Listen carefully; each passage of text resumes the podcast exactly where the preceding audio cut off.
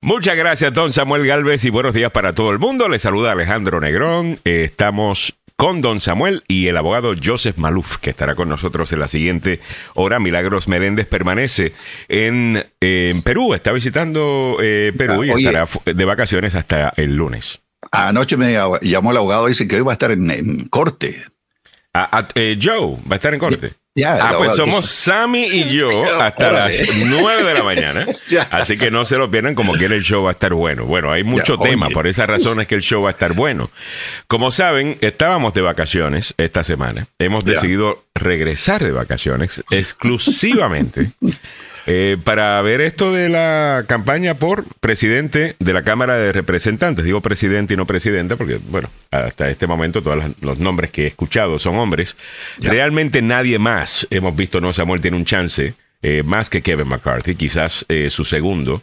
eh, y de él vamos a estar hablando eh, en breve, pero definitivamente que estamos ya llegando a un momento en Ya. donde el Partido Republicano pareciera estar y ¿cómo se dice? Eh, implos- eh, Eh, sí, está eh, implos- eh, ¿cómo es? explotando, o sea, es- es- está reventándose por dentro. Hay una correcto. hay una implos- implosión dentro, Una Del partido, dentro del Partido Republicano que es verdaderamente complicado, pero eh, yo creo que Kevin McCarthy al final del camino, yo creo que va a obtener lo que busca, conseguir el martillo como portavoz de la Cámara de Representantes. ¿Sí? ¿Tú crees que va a tener oportunidad? Es que no hay otro. Desgraciadamente no hay Bueno, otro. está su eh, segundo, Scalise. Eh, y parece es- que Scalise sí podría tener el chance. Eh, algunos de estos miembros, inclusive, bueno, Matt Gates, hemos hablado de él, ahorita vamos a escuchar a nada más y nada menos que a, a la, a la persona menos calificada que ha servido, creo, no sé, tendríamos que hablar con un historiador, Ya. pero estoy casi seguro que debe ser el caso. Eh, la persona con menos capacidad para sentarse en la Cámara de Representantes, que es Lauren Boebert, eh, de, de Colorado, anoche peleándose con Sean Hannity. No te puedo creer. Sí, porque Sean Hannity ahora está haciéndole el favorcito a Trump de tratar de convencer a estos troles que él ha hecho famoso, Hannity en parte, porque los tiene en su programa a cada rato, de que hagan el trabajo de votar por Kevin McCarthy, que es lo que quiere, que es lo que aparentemente quiere Trump. Ya. Eh, pero al final del día, estas personas están ahora, pues, como que fuera de control. Ya. Y les gusta esta atención que están recibiendo también. Y Pero, ayer... pero- pero el reflejo a nivel político. Oh, no, no, esto es horrible. Eh, esto es horrible. Mira, Nancy Pelosi, que también lo voy a buscar para mostrarles ese audio ayer, no sé si lo vieron. Le preguntan, ¿qué piensa usted de todo esto, lo que está pasando? Y, y ella dio pues su opinión de que deberían por lo menos juramentar a los miembros que todavía no han sido ni siquiera juramentados, ¿no? Ya. eh, juramentar los miembros para que sus familias y sus hijos puedan regresar a, a sus distritos, ¿no? Y ir a la escuela y el resto. Ya. Después de eso, dice ella. Pero gracias a Dios que esa gente no estaba a cargo del Capitolio este pasado 6 de enero Ya. de 2021. Acuérdate que mañana es. Porque imagínate, si no pueden manejar una elección para Speaker of the House, Ya. para presidente de la Cámara, imagínate la certificación de la elección. So, ahí le metió su cantazo. Sí, se ven muy, muy desorganizados. Eh, pero déjame mostrarte lo- cómo, le está, cómo lo está cubriendo eh, Fox News, específicamente Sean Hannity, para que vean ellos cómo su, su monstruo Ya. su Frankenstein eh, está ahora pues haciéndole la vida imposible.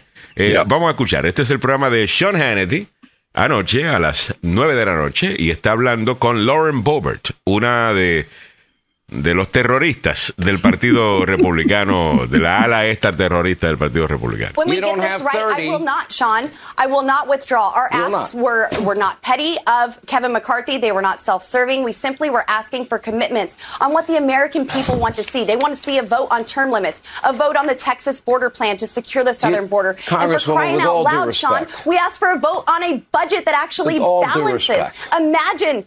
Imagine a Congress that stops So if spending you money only that we have don't 30 have. we are people going to get supporting this you- right, and we are going to get the right speaker, Sean. If you only have 30, to be clear, you will not withdraw. 30 is gonna be a beautiful number But you're to telling reach. Kevin McCarthy and the and the 203 people that support him to withdraw because they don't have 218. That's what you're saying. Look, it's obvious. O sea, eh, lo que le está diciendo Sean Hannity, la lógica suya es, mire, Ya. Pues aquí usted no puede, usted dice que usted no va, usted no va Ya. a votar por Kevin McCarthy, Ya. porque él no tiene los 218 votos, que no puede ser. right? Él no puede ser porque no tiene los 218 votos. Ya. Pero el suyo tiene que ser, aunque solamente tienen 20 votos. O sea, esta mujer está loca. Es, Eh, es- la es- lógica de ella no tiene ningún sentido. No, es, es, y- eh, es un secuestro de un partido político por 20 extremistas de derecha que verdaderamente no deberían eh, eh, eh, estar hablando, hermano. Bueno, No. ellos son extremistas, sí, yo creo que sí los tirarían a todos en la derecha, aunque, aunque tú sabes que ese partido y especialmente ese grupo tienen unas cosas donde ellos no siguen una ideología muy clara. Ya. Eh, hay algunas cosas que tú dirías, pero espérate, ¿esto, esto es de derecha o esto es de izquierda? Ellos, ellos tienen unas cosas así, son medio rebeldes, ¿no? Ya. ¿A quién lo entiende? Algunas veces rebeldes sin causa. Pero algunas de las cosas que están pidiendo ellos si te vas por la manera más simple de analizar esas cosas, pues dice, ok, no está malo, ellos quieren que no se gaste tanto dinero en Washington, ellos quieren tener más poder, miren lo que ellos quieren hacer. Ellos quieren tener, número uno, con todo y que ya va a haber un comité que va a investigar a Hunter Biden y que va a investigar a los Bidens, que si esto, Ya. si lo otro. Matt Gates quiere su propio subcomité a donde él va a poder investigar esto para estar, obviamente, siempre estando en la noticia, siempre estando en los medios, eh, you know, a- sa- sabrá Dios inventándose qué, o sea, un circo.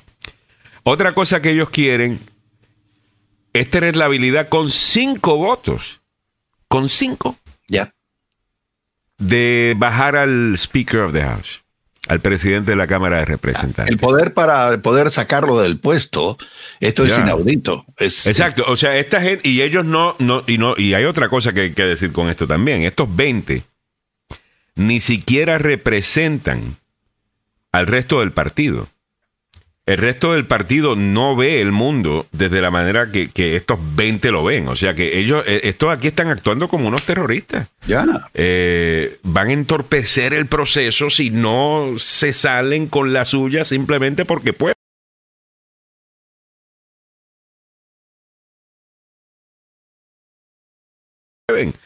Pero ahí tienen, bueno que le pase. Eh, Bueno que le pase. Los medios de comunicación afirman que esto es un motín dentro del Partido Es que es lo Republicano. que es, Samuel.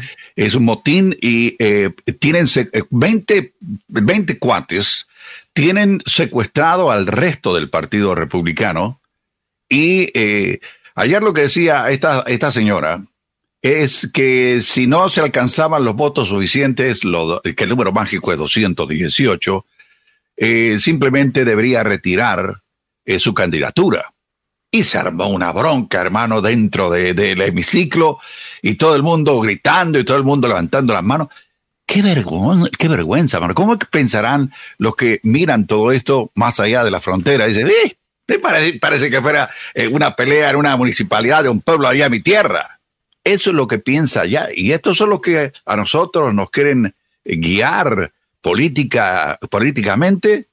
Eh, no creo. Y esto va a ser un peligro enorme para el hombre que quiere volver al 1600 de la avenida Pensilvania y que actualmente vive en el sur de la Florida. Pero si ni siquiera puede mover, tú sabes que la misma Lauren Boebert anoche, Ya. ayer, en el en, en la cámara, Ya. Le dijo a Donald Trump, no esté llamando a los miembros para que voten por Kevin McCarthy. Llame a Kevin McCarthy y dígale que se retire. Claro. Le dice Lauren Boebert al, presidente, al expresidente Trump. O sea, esto está fuera de control. Llame. A esto no los controla nadie. Increíble, increíble lo que estamos viendo. Estamos viviendo momentos históricos. Vamos eh, en el día de hoy a tratar de hablar un poquito más de, de algunas de las cosas que esta gente está pidiendo Ya. ah, para poder entenderlos. No entenderlos porque no vamos a estar de acuerdo, pero por lo menos entender su punto de vista. ¿Ok? Eh, mientras tanto, la Cámara todavía no tiene a, los- a sus miembros eh, juramentados. Lamentable, sí, sí, eso, eso es terriblemente feo porque eh, se están demorando para poder aumentar el límite de, de la deuda del país y podríamos llegar en un momento en que no va a haber dinero para pagarle a las oficinas federales y a los trabajadores. Eso es una. Bueno, eso es otra de las cosas que ellos están pidiendo también. Recuerda que están diciendo que, ah, que para votar por Kevin McCarthy necesitan, eh, ¿Cómo? Ah, parar el debt ceiling. Ya. O sea, que no se suba básicamente la línea de crédito Ya, el techo De- sí, el- de el la techo. deuda. Ya, correcto. de la deuda, lo que podría causar, mire, que se desplome la bolsa de valores, lo que podría causar que le bajen el credit rating a los Estados Unidos. Oh, yeah. Eh, eso sería... Y, y se lo estamos dejando a gente como Lauren Boebert, Jesus Christ. que, que no entiende ninguna de estas cosas. No. Matt Gates las entiende, pero a propósito las ignora. Porque él no piensa que estas cosas van a darse a- no, se van a dar. Él dice, bueno, esto me saca a mí en la televisión. ¿Verdad? Mantiene mi nombre siendo comentado en las redes sociales. Esa es la estrategia de Matt Gates. Ah, y alguien preguntaba, ¿y quiénes son esos 20? Bueno, están los de siempre, ¿no? Está Andy Biggs, está eh, Paul Gosar, que es otro loco, eh, de, de- de Arizona. Hay algunos que son más Tea Party, eh, algunos que son verdaderamente, you know, conservative eh, desde el punto de vista que están de acuerdo con un gobierno limitado, que el gobierno sigue gastando, eso es cierto Ya. que tanto republicano como demócrata eh, gasta dinero que no tenemos, claro que sí.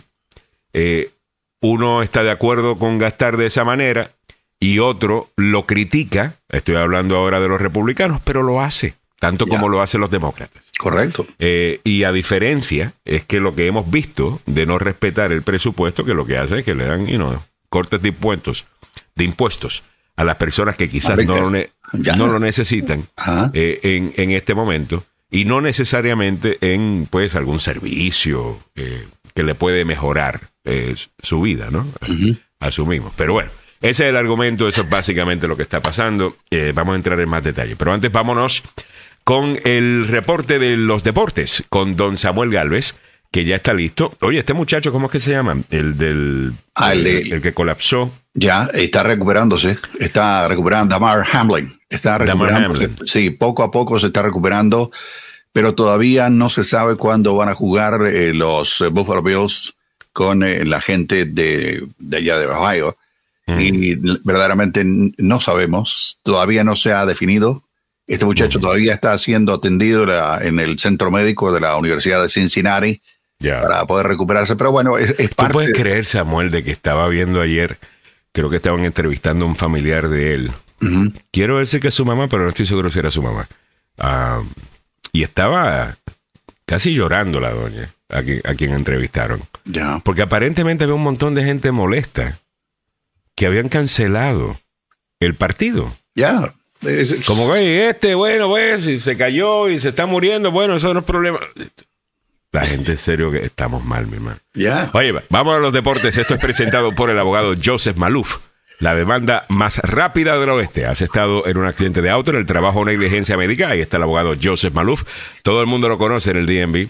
Lleva 33 años haciéndolo. Llámelo. Pero antes vámonos con Don Samuel con los deportes. Y seguimos hablando de fútbol, pasión de multitudes. Es el Opio del del pueblo. aunque usted no lo quiera reconocer, mi amiga, mi amigo, es cierto. bueno, damas y caballeros, eh, le hablábamos de lo ocurrido ayer. Pues el presidente de la FIFA, Jan Infantino, expresó desde las redes sociales su respaldo a- al francés Samuel Umtiti y al hombre de Zambia, Lemek Banda, compañeros del Leche en Italia, tras los coros racistas sufridos en el triunfo 2 a 1 ante el Lazio por la decimosexta fecha de la Serie A del Calcio. Solidaridad a Samuel Umtiti y a Lamek Banda. Gritamos muy fuerte no al racismo. Que la gran mayoría de los aficionados que son buenas personas se pongan de pie y silencien a todos los racistas de una vez por todas, dijo Infantino. El titular de la FIFA adjunto, adjuntó al mensaje una foto de Umtiti con la camiseta del Leche una vez por todas, eh, luego de los coros racistas que recibiera junto a banda de parte de los aficionados de El Lazio. Y hablando del fútbol italiano, el Inter con un gol del bosnio Eric Zeko venció 1 a 0 al Napoli y lo dejó sin invicto al completarse la decimosexta fecha de la Serie A del calcio italiano, que registró además un empate 1 a 1 entre el Udinese y el Empoli.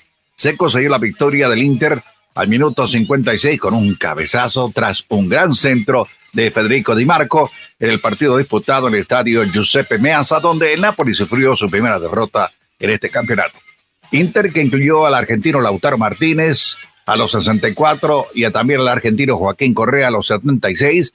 Suma ahora 33 puntos, 8 menos que el Napoli, que igualmente sigue como único líder del torneo italiano. El equipo contó también con el Yoruba uruguayo Matías Olivera, incluyó al mexicano Irving Lozano a los 65 y al argentino Giovanni Simeone a los 85, ventaja ahora por 5 puntos del campeón defensor del Milán, que más temprano venció 2 a 1 a la sala Ernitiana. Eh, también hablando de, del fútbol europeo, por más de una década, Cristiano Ronaldo y Lionel Messi han dominado a nivel el fútbol mundial. Sí, usted ya sabe. Eh, cuando jugaban, obviamente, cada uno de ellos en el Real Madrid y el Barcelona, respectivamente. Bueno, pasó el tiempo y cada jugador tomó caminos distintos. El argentino, por su parte, sigue en Europa con el Paris Saint-Germain y el nuevo equipo de Cristiano es algo exótico, pero aún así se encuentra en la última batalla, aunque de carácter amistoso.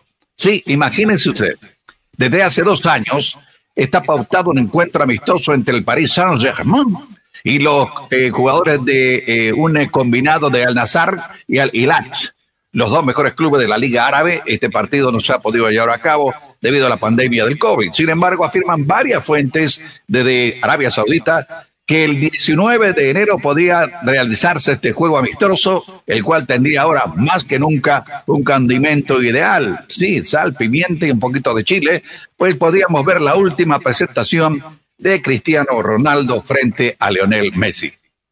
Durante más de 10 años eh, se han comparado los dos astros, pero si vamos a enfrentamientos directos, el argentino tiene una leve ventaja en la mano a mano contra el portugués, pues eh, de 36 ocasiones que ambos futbolistas se vieron la cara, Lionel Messi ganó 16 de ellas y anotó 22 goles, mientras que Ronaldo eh, llegó, se llevó 11 veces la victoria y anotó 21 goles. Así que esto sería muy sabroso y muy bueno eh, ver a Cristiano Ronaldo frente a Lionel Messi en un partido quiero remarcar, es un partido amistoso en un combinado de dos equipos buenos del fútbol de Arabia Saudita frente a el Paris Saint-Germain. ¿Cómo está el tráfico en la capital de la nación a esta hora de la mañana? Bueno, hay algunas complicaciones, damas y caballeros. Como todos los días, sí, lamentablemente. Hay un accidente reportado en eh, la 295 viajando norte, cerca de la avenida Pennsylvania. Esto es nuevo acaba de ocurrir hace unos minutos. Sigue la actividad policial en la sexta, en el noroeste, a la altura de la calle G. No sabemos lo que hay allí, pero hay eh, mucha policía. También en la Branch Avenue, viajando norte a la altura de la Naylor Road, proceda con precaución porque hay otro accidente. La 355 Rockville Pike rumbo norte a la altura de Alpine Road también está bloqueado por un accidente. Y le recordamos que este segmento deportivo eh, de, bueno, del fútbol, pasión de multitudes, opio del pueblo, llega a ustedes por una cortesía del abogado Joseph Malou, quien le recuerda que al inicio de este nuevo año, damas y caballeros, miren, no se olvide, por favor, tome precauciones. Cuando se vea envuelta, envuelto en un accidente, primero que nada, vaya al hospital.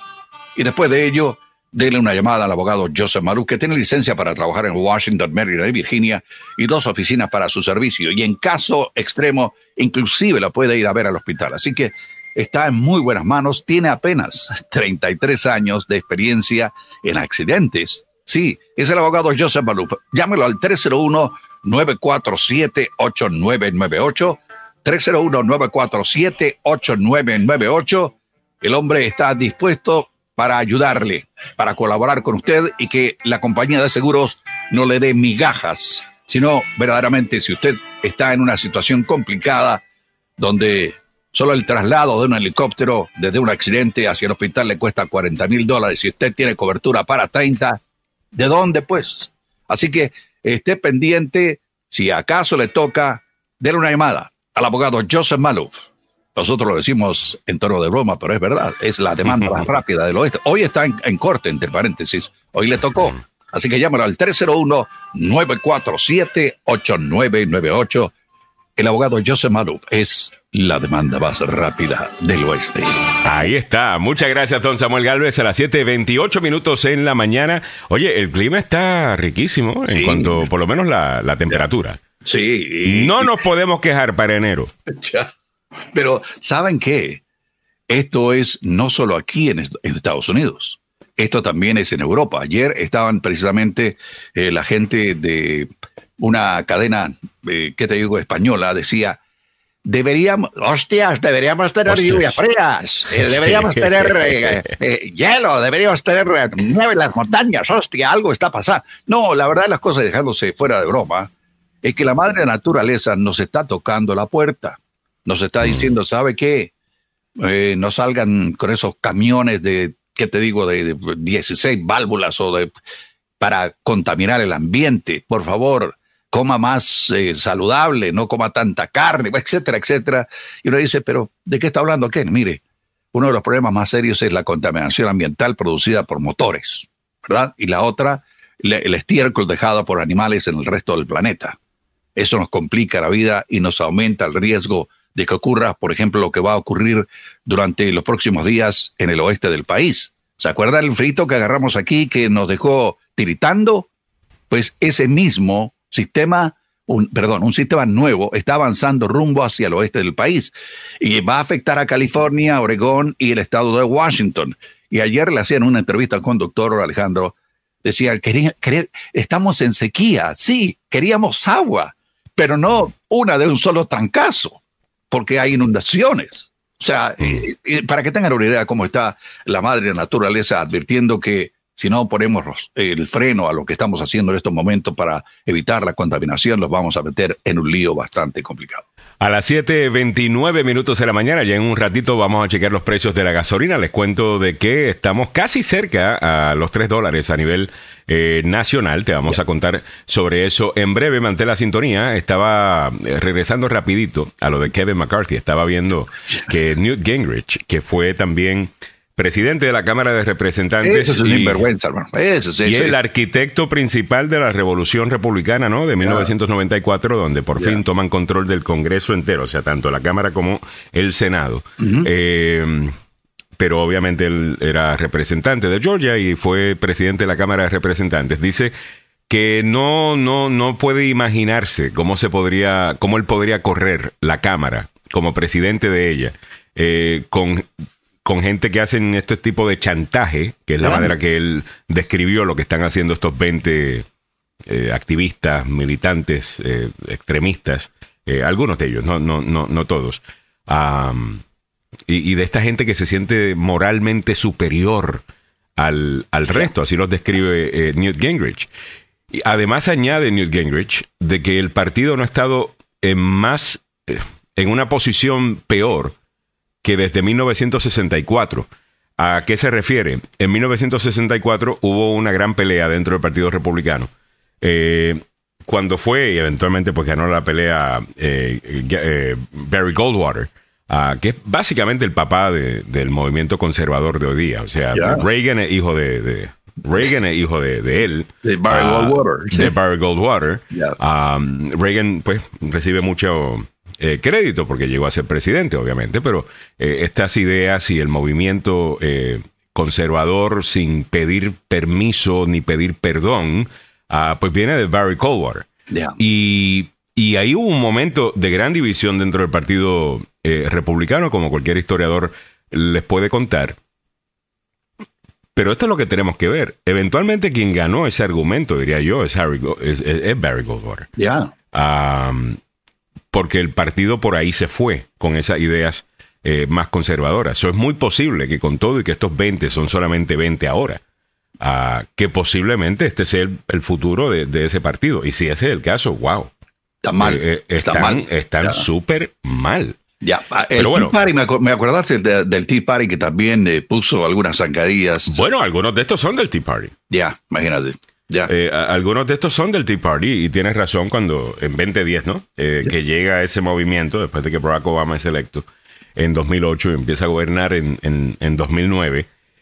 Y, y entraron en unos problemas similares, ¿no, Samuel? ¿Te Sí, recuerdas? Que, sí. que ellos eran tan extremistas que eventualmente terminaron eligiendo a más demócratas porque decían, pero que ustedes están locos. sí. eh, lo- Eso estaba menos, eso se ve normales al lado de, de esta de gente lo que que está ahora. claro. El, el detalle es este.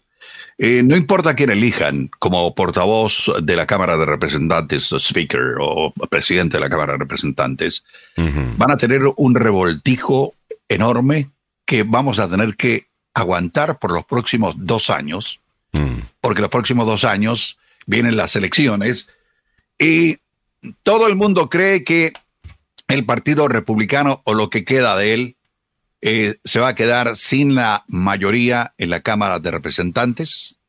No Sí. vamos a tener a- al señor de, del sur de la Florida como presidente porque cada No, vez no, que ya. ya, eh, eh, como dicen en la, en la competencia hípica, tierra derecha, tierra derecha, el caballo que viene avanzando Oye. se llama Ron DeSantis, viene a... Sí, señor. Pero ¿sabes qué, Samuel? ¿Te recuerdas que estábamos hablando de esto en noviembre durante, durante nuestra cobertura de las elecciones eh, de medio término? Decíamos, mira, Kevin McCarthy, no te, no, no te creas que si ganas tú vas a ser el speaker o que tú vas necesariamente automáticamente a ser el presidente de la Cámara. Lo habíamos dicho, lo dijimos acá, que iba a tener este problema. Con todo y que lo dijimos acá, yo pensaba que iba a tener problemas. Y que quizás, pues sí, podría salir un Jim Jordan o, o lo que sea. Pero que, que Jim Jordan esté votando por Kevin McCarthy. O sea, no se está lanzando. no, Y como quiera, no pueden elegir a Kevin McCarthy. Esto para mí es increíble. No, Eh, es- es es- es increíble. Pero bueno, vamos a checar los precios de la gasolina y le metemos un poquito de mano a, a algunos detalles de todo esto que, que yo creo que la gente quiere eh, saber. Y si hay algo que no estamos comentando, porque Samuel y yo, y yo creo que la mayor parte de, lo- de los medios estamos interesados, eh, pues obviamente en la batalla, en, en- en que Kevin McCarthy contra se convirtió en un pretzel eh, para poder acomodar eh, todas las posiciones de, que ha tomado eh, ese partido para poder ganar precisamente, posicionarse para ganar la presidencia de la Cámara y con eso todavía no puede convencer a esta gente. Eso a mí me parece muy interesante, Eh, pero creo que estamos ignorando eh, quizás cuáles son algunos de los argumentos de estas personas y creo que podemos hacer un poquito más de, de un in-depth, ¿no? De, Claro. de qué es lo que están pidiendo estas personas para entenderlo un poquito más. Eh, vamos a ver si lo podemos hacer durante el transcurso del show de hoy. Pero vamos a checar los precios de la gasolina. Esto presentado por el abogado Carlos Salvado. Salvadolaw.com. Si has estado, si has sido acusado, perdón, de algún tipo de, de crimen, no importa el que sea, el abogado Carlos Salvado está ahí para ayudarte, defenderte, protegerte y abogar por ti. Necesitas siempre un abogado, llama al abogado Carlos Salvado. Ser acusado de un crimen puede tener consecuencias graves sobre su estatus migratorio. Yo soy el abogado Carlos Salvado. Y sé cómo ganar en corte. No se declara culpable antes de hablar conmigo. 301-933-1814. El abogado Carlos Salvado. Bueno, aquí están los precios de la gasolina para hoy, 5 de enero, año 2023. A nivel nacional, 3 dólares 28 centavos es lo que estamos pagando a nivel nacional. Pero si te vas al estado de Maryland, ahí estás pagando 3 dólares 38, un poquito más alto eh, que el promedio eh, nacional. Vámonos para Virginia, eh, en donde vas a pagar en Virginia actualmente 3 dólares 17 eh, centavos, casi 3 dólares 18 centavos. Y en el distrito de Colombia, a ver si lo puedo encontrar, porque es bien chiquitito. eh, eh, aquí, ¿dónde está DC? Eh, espérate, me fui para Pensilvania, me fui para Delaware, aquí estoy. Ño. Para la gente que nos está escuchando por el radio, tenemos un mapa de, eh, del país donde se destaca cada uno del- de los eh, estados y donde eh, se sabe qué- cuánto está costando eh, la, la- la gasolina. Y, aquí ah, la sé. ahí está. Ok, Eh, 3 dólares 48 centavos en el distrito de Columbia. Yep. Eso es lo que estamos pagando en los precios de la gasolina. Eh, eh, los precios del diésel a nivel nacional actualmente, 5 dólares 81 es el promedio a nivel nacional. Ya. Extrañamos que es la que hace Ya, óyeme, pero el- Todos estos números y me los no sé envías. si no sé si la gente, bueno, vos tenés eh, auto eléctrico, yo todavía sigo con la gasolina. ya. Hace una semana, un par de semanas atrás, habíamos bajado a cerca de, qué sé, menos de 3 dólares. Pero a raíz de los problemas que hay con eh, el tiempo a nivel nacional, pues han ido aumentando poco a poco. Y eso es lo que decían esta mañana en un comentario económico, que eh, lo que nos está dando la madre naturaleza también nos puede y nos va a afectar el bolsillo, porque eh, a medida que hay problemas de circulación de camiones que llevan gasolina o diésel, lo que sea, el costo va eh, elevándose poquito a poquito. Así que esperamos que esto se controle, que la madre naturaleza sea un poquito más benigna para poder bajar de Mm. los 3 dólares, porque eso es lo que lo- a mí me encantaría. Me encantaría. Sí, señor. Y, y qué raro, ¿no? Porque uno pensaría que hay un poquito menos de demanda. eh, ahora la gente no está eh, viajando. O sea, ya hicieron los viajes, ¿no? De, de Navidad, de- con Y la hay, familia. y y- hay una de- de- de- que la- las compañías petroleras están sintiendo el bajón porque la gente, como vos decís, o era para que gastáramos más en los regalos eh, navideños. cosas. claro, ok, Eh,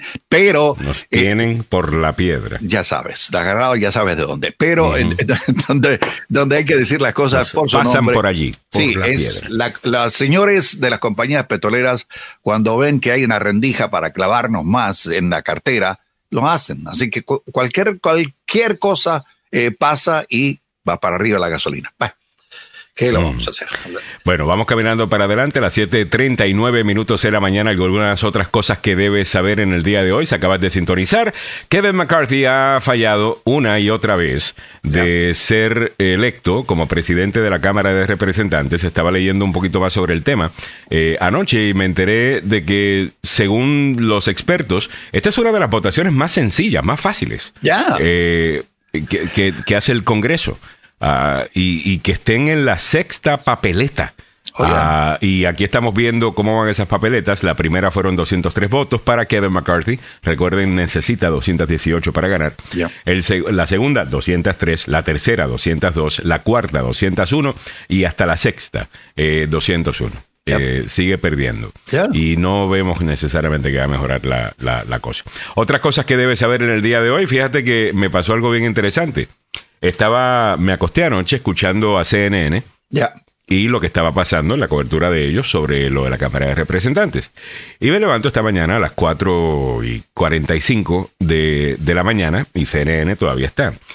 Y lo que escucho son estos cánticos eh, eh, de, de la, de- del funeral de- del, del Papa Benedicto XVI. Benedicto XVI. Ya. Y eran como estos coros, ¿no? De. ¿Cómo le llaman eso? Coros eh, gregorianos, ¿es que no? Exactamente. Coros Ajá. gregorianos. coros Exacto. gregorianos. Y yo dije, bueno, tan feo está la cosa para Kevin McCarthy. porque, o sea, yo estaba como que confundido. O sea, yo me acosté escuchando a Kevin McCarthy hablando, estamos en la cámara, de repente escucho todos estos coros y digo, espérate, eh, hasta un funeral le están haciendo al pobre. Siete, sinceramente estaba confundido, hasta que después veo, ok, están en el Vaticano. Ya. Ah, pues obviamente eso es una noticia importantísima, eh, obviamente. El Vaticano ha utilizado un- una mezcla de rituales eh, de antaño ah, y nuevos precedentes, según el Washington Post, eh, para honrar al antiguo Papa. El Papa Francisco lideró la, la, la misa eh, de su predecesor en este momento histórico. Cientos y miles, perdón, de personas se dieron cita eh, allí a, a las inmediaciones de- del, del Vaticano, Samuel, para Sí. estar presente. Y lo que trae en su página principal el diario El País, en, eh, allá en eh, Madrid, dice, el funeral de Benedicto XVI cierra un periodo histórico de la Iglesia. El Papa. Francisco preside la, la basílica las exequias por la muerte de su predecesor, Joseph Ratzinger, el primer papa que renunció al cargo en siete siglos y propició una insólita convivencia entre pontífices. Esto no se había dado antes. Y ahí aparece en la actividad la fotografía del Papa Francisco dentro de esta actividad de eh, la despedida del emérito Benedicto XVI. Y Que fue el primero, como no sé si lo acabas de mencionar, disculpa, aquí se cortó un ratito. Ya. El primero en renunciar a, a- a la posición de papa Yep. eh, en 600 años. Yep. eh, la última vez que había pasado eso. Y murió el sábado pasado, a los 95 años de edad. Otra cosa que debes saber en el día de hoy, el Washington Post resalta, lo tiene como su tercera historia del día. California declara un estado de emergencia, o declaró estado de emergencia ayer. Esto después de, eh, de que fuera golpeada este estado por una poderosa eh, tormenta de lluvia. Oh, yeah. Eh, parece que el suelo está saturado, los ríos están llenos y está causando caos y, e inundaciones en Oh, el yeah. estado de California. Ya, y, y la- y las fotografías son eh, eh, increíbles. Eh, para que usted tenga una idea, esto es cortesía del de, de, el periódico eh, de LA Times y ahí aparecen, damas y caballeros, una carretera, los árboles caí- caídos a su alrededor, la inundación de otra carretera que se llevó parte de un puente, está ahí también en California. Eh, y, y es evidente que eh, lo que te decía ayer, lo que dijo un- una persona entrevistada ayer, y dice, estábamos en sequía, pero no queremos que el agua se nos venga de una sola vez porque no vamos a inundar. Tú sabes que California sufre, tienes toda la razón, porque California sufre estas sequías. Ya, que es en parte la razón que tenemos todos estos incendios eh, eh, forestales, ¿no? Y cu- pero cuando llueve, es así. O sea, es como que, bueno, aquí, mira, Man, por Dios. tomen toda la lluvia del año, te la vamos a dar en dos días. Eh, increíble. Estamos con la gente de eh, California. Eh, también eh, quisieran que pudieran eh, poner a las personas que, que rezan al hermano de Milagros Meléndez, eh, uno de los hermanos de Milagros Meléndez, que parece que esta mañana me estaba, eh, me escribió que estaba, estaba mal y los llamaron del, del, del hospital. Ah, eh, Asumo que estoy bien compartiendo. Sí, estoy bien compartiendo esto. Eh, dice que está muy, muy grave. Había estado am, hospitalizado. Ya, la pantalla está negra. Eh, No, no veo. Mm. Ok, esto que. eh, Ese es el tuyo, ok. Eh, entonces, bueno, una oración ahí por el hermano de, de- de Milagros Meléndez, que parece que está eh, muy mal. Eh, y llamaron a toda la, la- la- la familia que viniera al hospital. Ah, so, con eso está lidiando Mili en Wow. la mañana de hoy. Ok, Ya. eh, Miguel Ángel Sosa dice, esto fue lo que les comentaba ayer cuando dije que nosotros son con temperaturas de verano y California sufriendo. Oh, yeah. Total. Pepe Villalobos dice, marcó un hito el Papa emérito y dio una muestra de humildad total al renunciar y romper una tradición de 600 años con tal de salvar y reestructurar la institución. Porque una de las cosas, por, una de las razones por las cuales él eh, renunció era por los escándalos, ¿no? Algunas de las decisiones que él había tomado como obispo o en otras posiciones de liderazgo que había ocupado antes eh, eh, en la el iglesia. descubrimiento de los problemas que hay de abuso sexual contra menores, que eh, fue uno de los mayores factores que afectó al Papa Benedicto XVI en su trabajo dentro de la Iglesia Católica. Y es allí, es allí donde el hombre tuvo que enfrentarse con una cruda realidad. Y recuerdo que después de que renunció y el Papa Francisco comenzó a recorrer algunas partes de nuestra América, el Papa Francisco no creía lo que estaba escuchando, hermano. Decía, vamos a investigar, vamos a investigar. Este- esto no lo hizo el, el Papa Benedicto XVI. Ya. Se confió en, en sus agentes y no sabían lo que estaba pasando dentro de la iglesia, donde agarraban a un cura que era un eh, pedófilo, lo ponían en una parroquia, de ahí descubrían que algo andaba mal, lo trasladaban a otra y de ahí a otra, a otra. Entonces, fue una especie de encubrimiento, hermano, que le afectó. Sí, eso eh, es como agarrar a alguien con COVID cuando estaba comenzando la pandemia y simplemente en vez de curarlo, mandarlo a diferentes lugares para que siga regando eh, el, el virus. Increíble.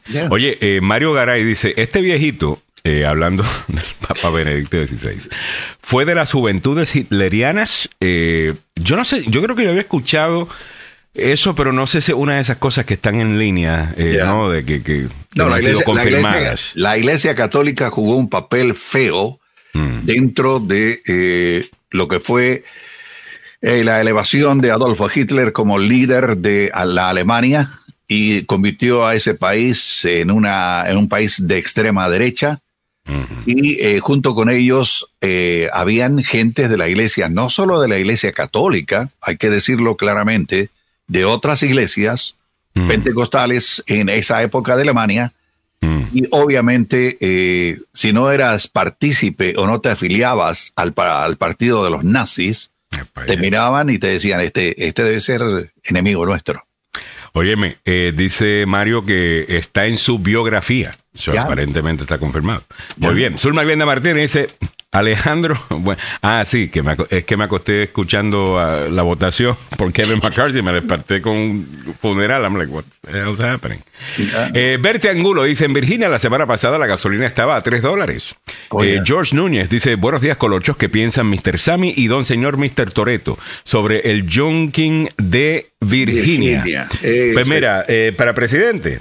No, Yo creo- eh, no, no, están hablando de lo- la, la más reciente investigación solicitada por el gobernador a el fiscal de Virginia, Ya. a, a Millares, Millares, para que aclare por Jason qué, no, sí, por qué no se había eh, dado a conocer, míralo, como- lo, lo que son, es increíble, por qué no se había dado a conocer que una de las escuelas tecnológicas del norte de Virginia había sido galardonada con un premio nacional y la gente de esta escuela no lo había dado a conocer públicamente y ahora quieren un- una investigación, ¿cómo la ves? ¿Ah? Van a hacer una investigación aquí, a Jason Millares. No, no, van a hacer una investigación a la escuela. ¿Por qué no dieron a conocer públicamente Ah, bueno, claro, y la gente está de acuerdo con eso. Eh, es la- también están de acuerdo con el plan de salud mental eh, en Virginia. Vi mucha gente de acuerdo con, con- con eso. Lo que yo creo que Glenn Youngkin eh, hizo, que para mí eh, va a tener que buscar la manera de, li- de limpiarlo, es la manera que él se asoció a la loca de Arizona, eh, Carrie Lake Ya. a- abandonando por completo la idea del republicano, no necesariamente centrista, porque él no corrió como un centrista, él corrió como un conservador, pero un conservador con un mensaje positivo. ¿Ves? Y, y después viene y se junta haciendo la campaña a Carrie Lake. termina di- you know, haciendo un chiste sobre el esposo de, de Nancy Pelosi, después de que había sido atacado. ah, algo por lo que él inmediatamente se disculpó cuando perdieron la elección los republicanos. Eh, eh, el día de la elección se dieron cuenta de que no habían ganado las mayorías que pensaban. Se dieron cuenta que se fueron demasiado negativos. Él trató inmediatamente de pedir disculpas. Eh, porque sabe que se, se hizo daño a su imagen. Claro. Y, y es cierto, de- personas independientes que votaron por él, que en el pasado han votado demócrata, no sé si lo volverían a hacer, eh, a menos de que él haga, wow, después de cuatro años, o cinco años, que es en, en- en Virginia, perdón, eh, cinco años, eh, yo no sé si estarían ya dispuestos a apoyarlo para presidente. Virginia tiene un solo término, so tampoco es como que él va a buscar una reelección, pero usualmente de ahí brincan para El senador. Y ahí hay dos, dos demócratas que son muy populares en ese estado. Oh, ya. y, y- y son centristas. En- entonces, no sé, Glenn Youngkin como que se dañó un poco ahí. Pero Sí. no, no compro lo que te están vendiendo en algunos medios. Ya. Y algunos activistas de izquierda. ah, de que el tipo es básicamente Trump, pero sonriendo. Ay, no, no, no, no, no lo compro necesariamente. Eh, creo que está un poquito así estilo. ¿Cómo A que ver. se llama el senador de, de, de Utah? Este, Mitt Romney. Que en el 2012, cuando corre para presidente, tomó esa posición así bien extrema en el tema de inmigración.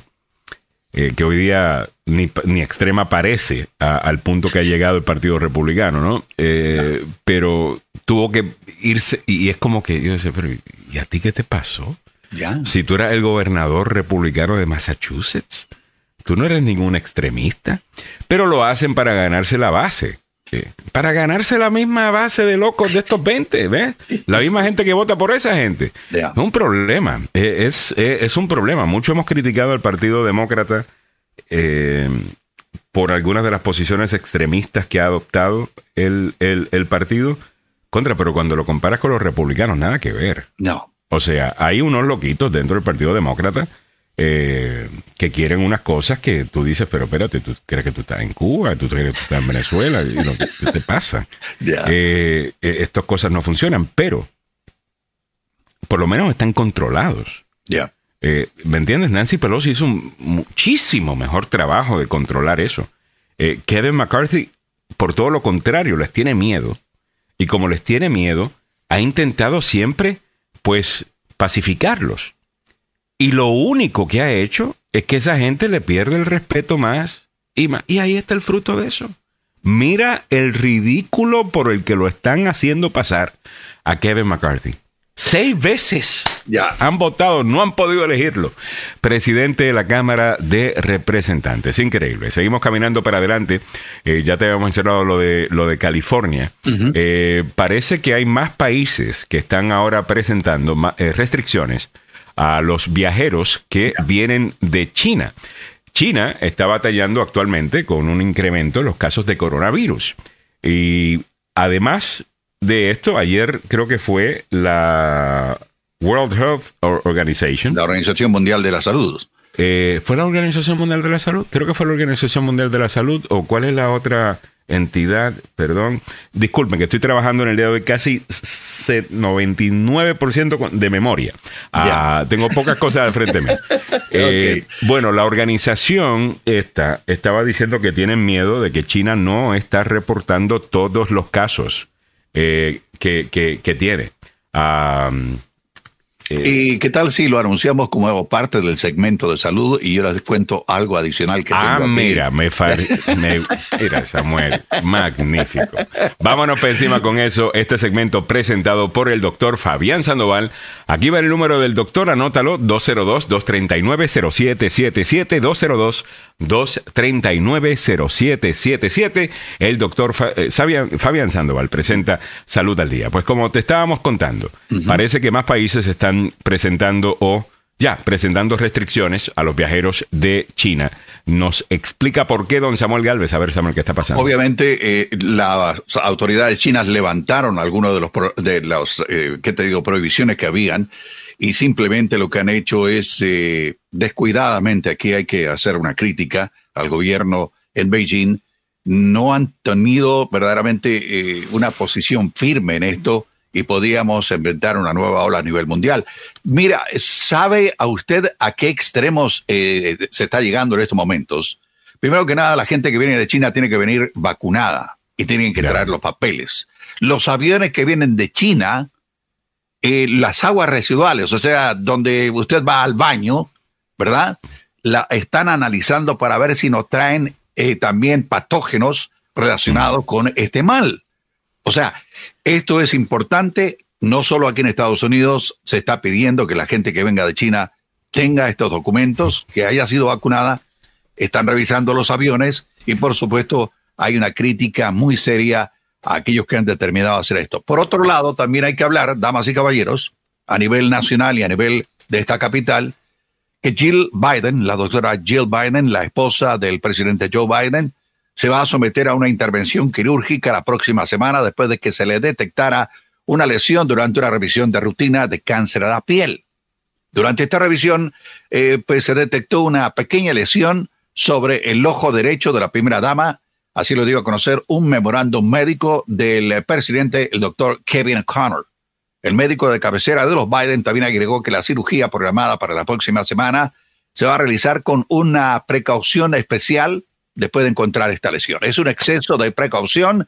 Los médicos han recomendado que se extirpe y la intervención médica a la que se va a someter la doctora Jill Biden se va a realizar aquí en el hospital Walter Reed, aquí en Bethesda, Ya. y será de tipo ambulatorio, o sea, no la van a meter en una sala, la van a tener, no, no, va a ser una cosa muy simple y sin mucha eh, complicación. Ahora, otra más que quería des- de contarles es que la policía del metro aquí en Washington va a tener de ahora en adelante no solo un arma de fuego, sino va a tener naxalone para combatir las sobredosis de los derivados del opio que están matando a la gente y especialmente a la gente joven, Alejandro. Así que de ahora en adelante eh, los agentes de la policía del metro en los trenes van a llevar, además del el arma, esta medicina que sirve para combatir y evitar que la gente se muera. Para evitar Importante, Ah. importante. Óyeme, entonces si era la The World Health Organization, la OMS, la Ya. Organización Mundial de la Salud, eh, estaba diciendo que China no estaba reportando todas, eh, todos sus casos. Y Merlin Fajardo me dice, así me doy cuenta, Alex, que estás perdido. Creo que hace falta milagros. Y la chancla. La- las dos cosas, pero especialmente milagros, que me ayuda, obviamente, no ayuda todo acá, porque ella prepara el rundown del show y lo que sea. Eso, hoy lo estoy haciendo aquí en vivo, live.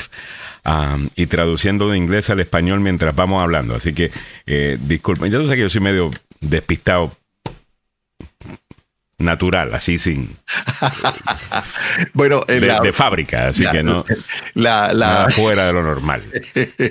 La Organización eh, Mundial de la Salud tiene en su sitio web algunos detalles relacionados con la pandemia del coronavirus.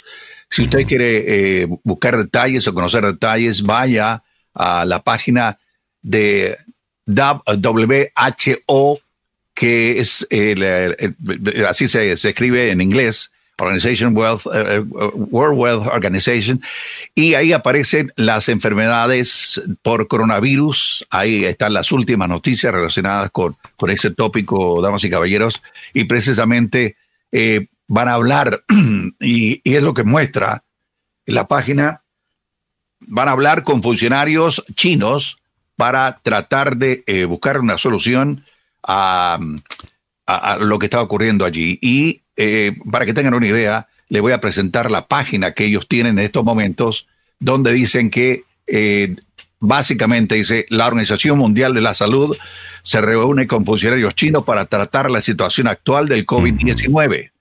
Esto, eh, esto eh, ocurrió el pasado 30 de diciembre en una reunión entre este organismo y China sobre el actual aumento repentino de casos del COVID-19 para recabar información sobre la situación y ofrecer conocimiento de los especialistas en el apoyo continuado de la Organización Mundial de la Salud. Ahí aparecen los detalles adicionales y están destacados lo que se ha hecho durante esta reunión y lo que también se está previniendo a nivel de otros países, Sargata. Muchas gracias, Samuel. Y el último dato, parece que China ahora eh, ha decidido cooperar con la Organización Mundial de la Salud después de que esta eh, anunciara que estaban teniendo problemas recibiendo la data, o obteniendo data más bien, de China sobre este tema. Eh, Ivo Francisco Arias, eh, bueno, primero Alaskan, parece que Trump está empezando a amenazar a los republicanos que no están votando por McCarthy, pero no los amenaza con claridad. Parece que va a terminar dándole la espalda.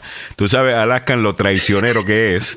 Uh, y yo creo que sí, yo creo, pero gracias por traer el tema, porque es que no creo que él pueda salir bien de esta. Yeah. Si él le da la espalda a Kevin McCarthy, pues una vez más, pues traiciona a alguien y no se ve bien. Número, bueno, ese es número dos, porque número uno realmente es, usted hizo campaña por Kevin McCarthy y estos 20 son los más trompitos de los trompitos, estos son la T en Trump, eh, eh, esta gente y no están siguiendo lo que él está diciendo. O sea, no. él termina mal de este proceso. El otro gran perdedor, en mi opinión, es Trump, eh, porque no tiene influencia.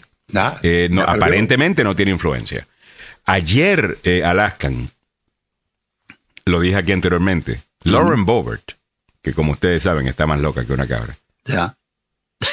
estaba en, el, eh, en la Cámara de Representantes diciéndole a Donald Trump que en vez de estar llamando a congresistas para que apoyen a Kevin McCarthy, que más bien llame a Kevin McCarthy y que le diga que retire su, su nominación. Yeah. Lauren Boebert, en Imagínate. contra de Donald Trump, Imagínate. al frente de todo el mundo.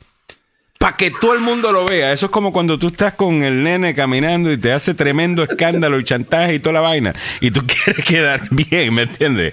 Eh, pero te está haciendo un revolú. Eh, eso es lo que está pasando en este momento porque son niñitos, parece como si fueran niñitos. Ivo. Francisco Arias dice, eso en China era lo que Estados Unidos quería, que levantaran las restricciones en ese país cuando se sublevaron.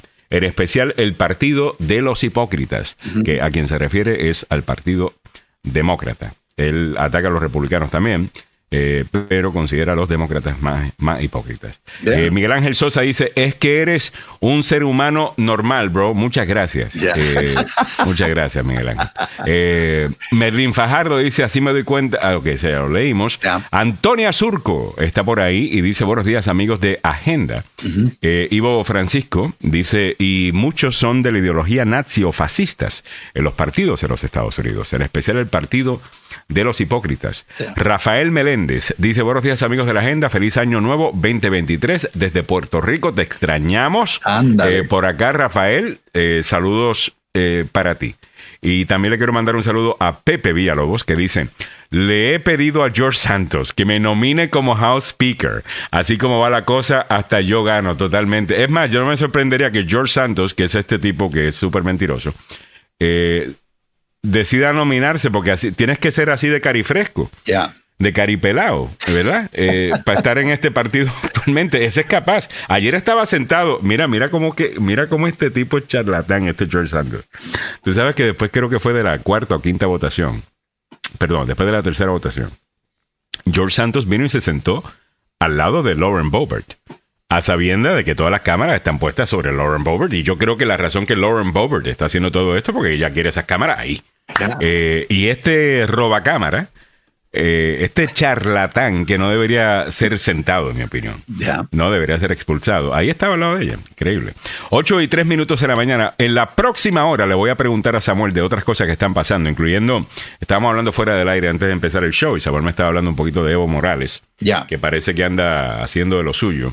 Eh, y ahora parece que se está metiendo en problemas con los peruanos porque Sí, eh, está queriendo influenciarlos. ajá, Ya. Y entrometerse en la política Ya. nacional peruana. Eh, y lo otro, antes de pasar al- a las noticias, también quiero enviarle un saludo cordial a Roberto el Peluche Orellana, que nos está escuchando. ¡Saludos de- al desde, peluche! desde El Salvador, allá está. Ah, qué bien, saludos. va a dar un vueltín por allá el Peluche Orellana, así que un saludo para vos, eh, Cipote, un abrazo cordial a la distancia. Feliz año. Ahí lo tenemos acá. Buen día, señores. Hoy les escucho desde El Salvador. Muchas gracias, Órale. hermano. All right, vámonos con Don Samuel Galvez. Él te pone al día con todo lo que debes saber, noticias nacionales, internacionales y locales.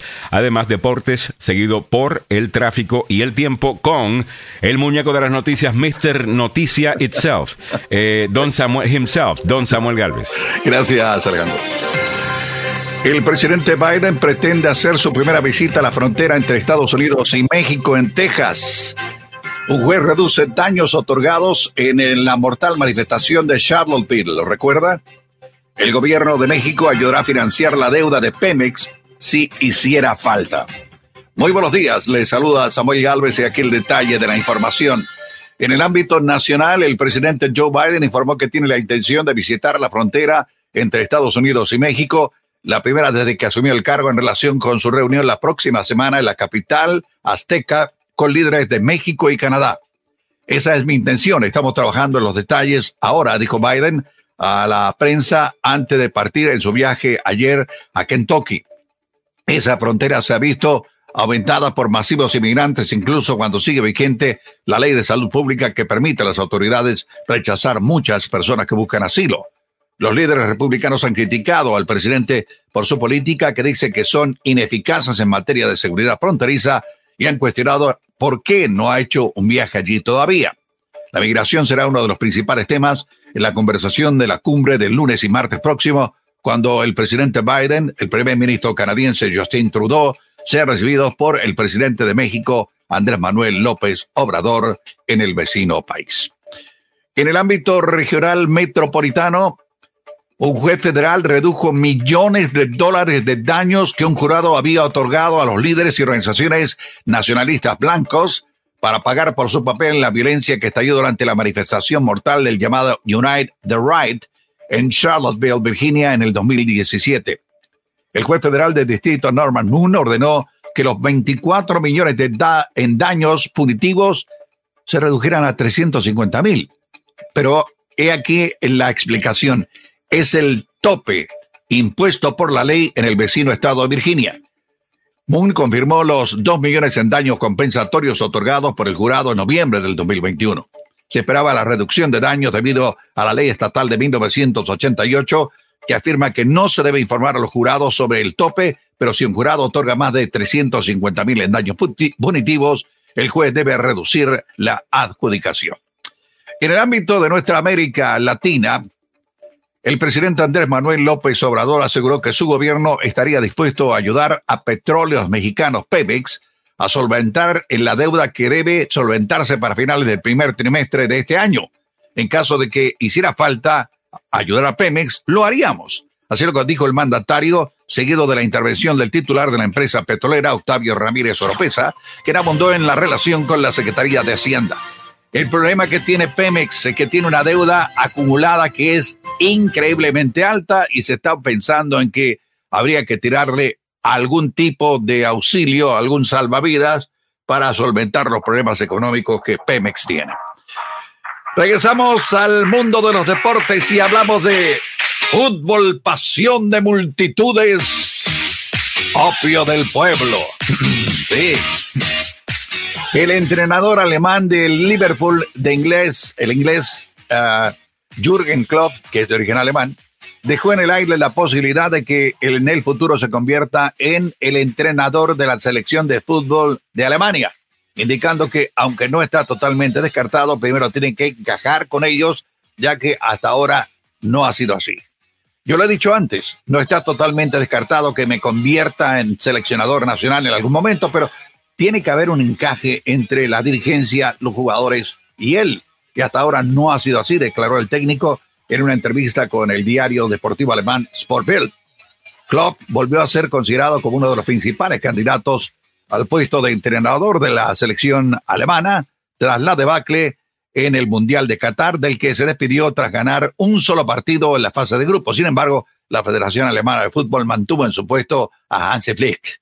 No quiero dar la impresión de que este es el último trabajo que quisiera hacer. Hay otras cosas peores que ser mencionado como posibles en el seleccionador nacional, afirmó. Sin embargo, aseguró que por el momento su compromiso es con el Liverpool de Inglaterra. Siguiendo con eh, la información deportiva a esta hora de la mañana, el Real Madrid quiere cerrar la operación de Bellingham a comienzos de este año y evitar lo que ocurrió con Mbappé y Haaland. La opción número uno para reforzar el centro del campo de los madrileños se llama Jude Bellingham. Ahora mismo, para la próxima temporada, no hay opciones. La idea principal es que los merengues pues refuercen el mercado de invierno con este jugador y pensar en el verano, aunque si quieren dejar cerrada la operación en este comienzo de año, el Madrid tiene que considerar, ya sabe qué, el billete, y evitar eh, lo que pasó con eh, Kylian Mbappé o con Haaland, un claro intento de que sería la tercera y sería la vencida. Y aquí el detalle más interesante de todo.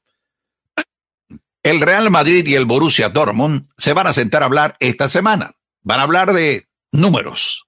Sí, los números son los que cantan aquí. El Real Madrid quiere, eh, pues, dar un número. Lo del Borussia Dortmund lo podrían analizar presentando otro y no es el único que está interesado en este jugador. El Liverpool es otro de los equipos interesados y mejor posicionados por el centrocampista, pero su temporada, la que podía quedar fuera de la Champions League, podría decantarse por firmar con los merengues del Real Madrid. Así que esta información se suma a la de Enzo Fernández, el argentino que cuenta Luis Cristobao en la cadena SER eh, de España, que también se están jugando y manejando números que son verdaderamente impresionantes. Sí, impresionantes en cuanto a lo que tendrían que pagar. Son creo que 120 o 130 millones de euros para comprarle el contrato al, al Enzo. Y de ahí tienen que, bueno, ponerse serios con lo que le van a pagar a este muchacho que es un muy buen jugador argentino. Así que vamos a estar esperando lo que ocurra. ¿Cómo está el tráfico para la capital de la nación a esta hora de la mañana? Con algunos problemas y dificultades. Eh, hay accidentes, claro que hay accidentes, desgraciadamente. Hay un accidente en la 295 viajando norte, cerca de la avenida Pensilvania, en el sureste. Hay una vía que está bloqueada. Hay un eh, vehículo con problemas mecánicos en el Beltway después de la 185 en la Connecticut Avenue. También eh, hay actividad policial todavía no sabemos qué. Hay actividad de temprano esta madrugada en la sexta en el noroeste viajando hacia la G. También hay eh, un eh, problema en la 395 viajando al norte cerca de la 27. Esto es en Washington Boulevard. ¿Cómo está el tiempo para la capital de la nación? Fuera de lo usual, damas y caballeros. Sí, Está mayormente nublado a esta hora de la mañana. La temperatura actual en el centro de Washington, ahí alrededor de la Casa Blanca, es de 54 grados Fahrenheit, escuchó bien, 54, que en el resto del planeta corresponden a 12 grados centígrados. Deberíamos estar bajo 0 a 1, 2 para esta época del año, pero lamentablemente no es así. Estamos teniendo eh, dificultades con la madre naturaleza. El, recalentamiento global nos está jugando una mala pasada y eh, obviamente es algo raro y también va a afectar la naturaleza. Los árboles van a pensar que viene la primavera y comenzar a florecer cuando no hemos comenzado el invierno. Duro. Bueno, ¿cómo va a estar el día de hoy? Remarcamos parcialmente nublado por la mañana con alguna neblina, parcialmente a mayormente soleado por la tarde con máximas en los 61 grados Fahrenheit, damas y caballeros, para un 5 de enero. Válgame Dios. Bueno, así están las noticias, los deportes, el tráfico y el tiempo aquí en Agenda Radio DC. Muchas gracias, don Samuel Galvez, a las 8.13 minutos en la mañana. Feliz jueves en la mañana, viernes chiquito de la primera semana del año 2023. ¿Cómo les está tratando el nuevo año? Bueno, creo que a todo el mundo le está yendo bastante bien, menos a Kevin McCarthy, eh, que todavía no sabemos si va a poder ser electo presidente de la Cámara de Representantes. Vamos a seguir hablando de eso un poquito eh, esta hora y tratar de entender algunas de las cosas que están pidiendo. Eh, algunos de estos 20 que le están llamando de todo, le están llamando pues los revolucionarios, le están llamando el caucus terrorista, escucha a alguien describirlo como el caucus terrorista del partido eh, republicano. Pero hay otras cosas sucediendo, me estabas comentando fuera del aire antes de ir a- al aire, de que parece que en Perú están molestos con Evo Morales, eh, Sí. algunas personas, porque parece que se está como que entrometiendo en la política de Perú. A ver. Sí, e- eso fue lo que dijo la presidenta interina del Perú, Dina Boluarte, que pidió a las autoridades encargadas de migración que tomen acciones frente a la presencia del expresidente boliviano Evo Morales, que ha estado en el Perú en los últimos meses. Va, entra y sale, va, entra y sale. Y usted se debe preguntar, bueno, debe estar yendo a visitar a alguien, ¿no?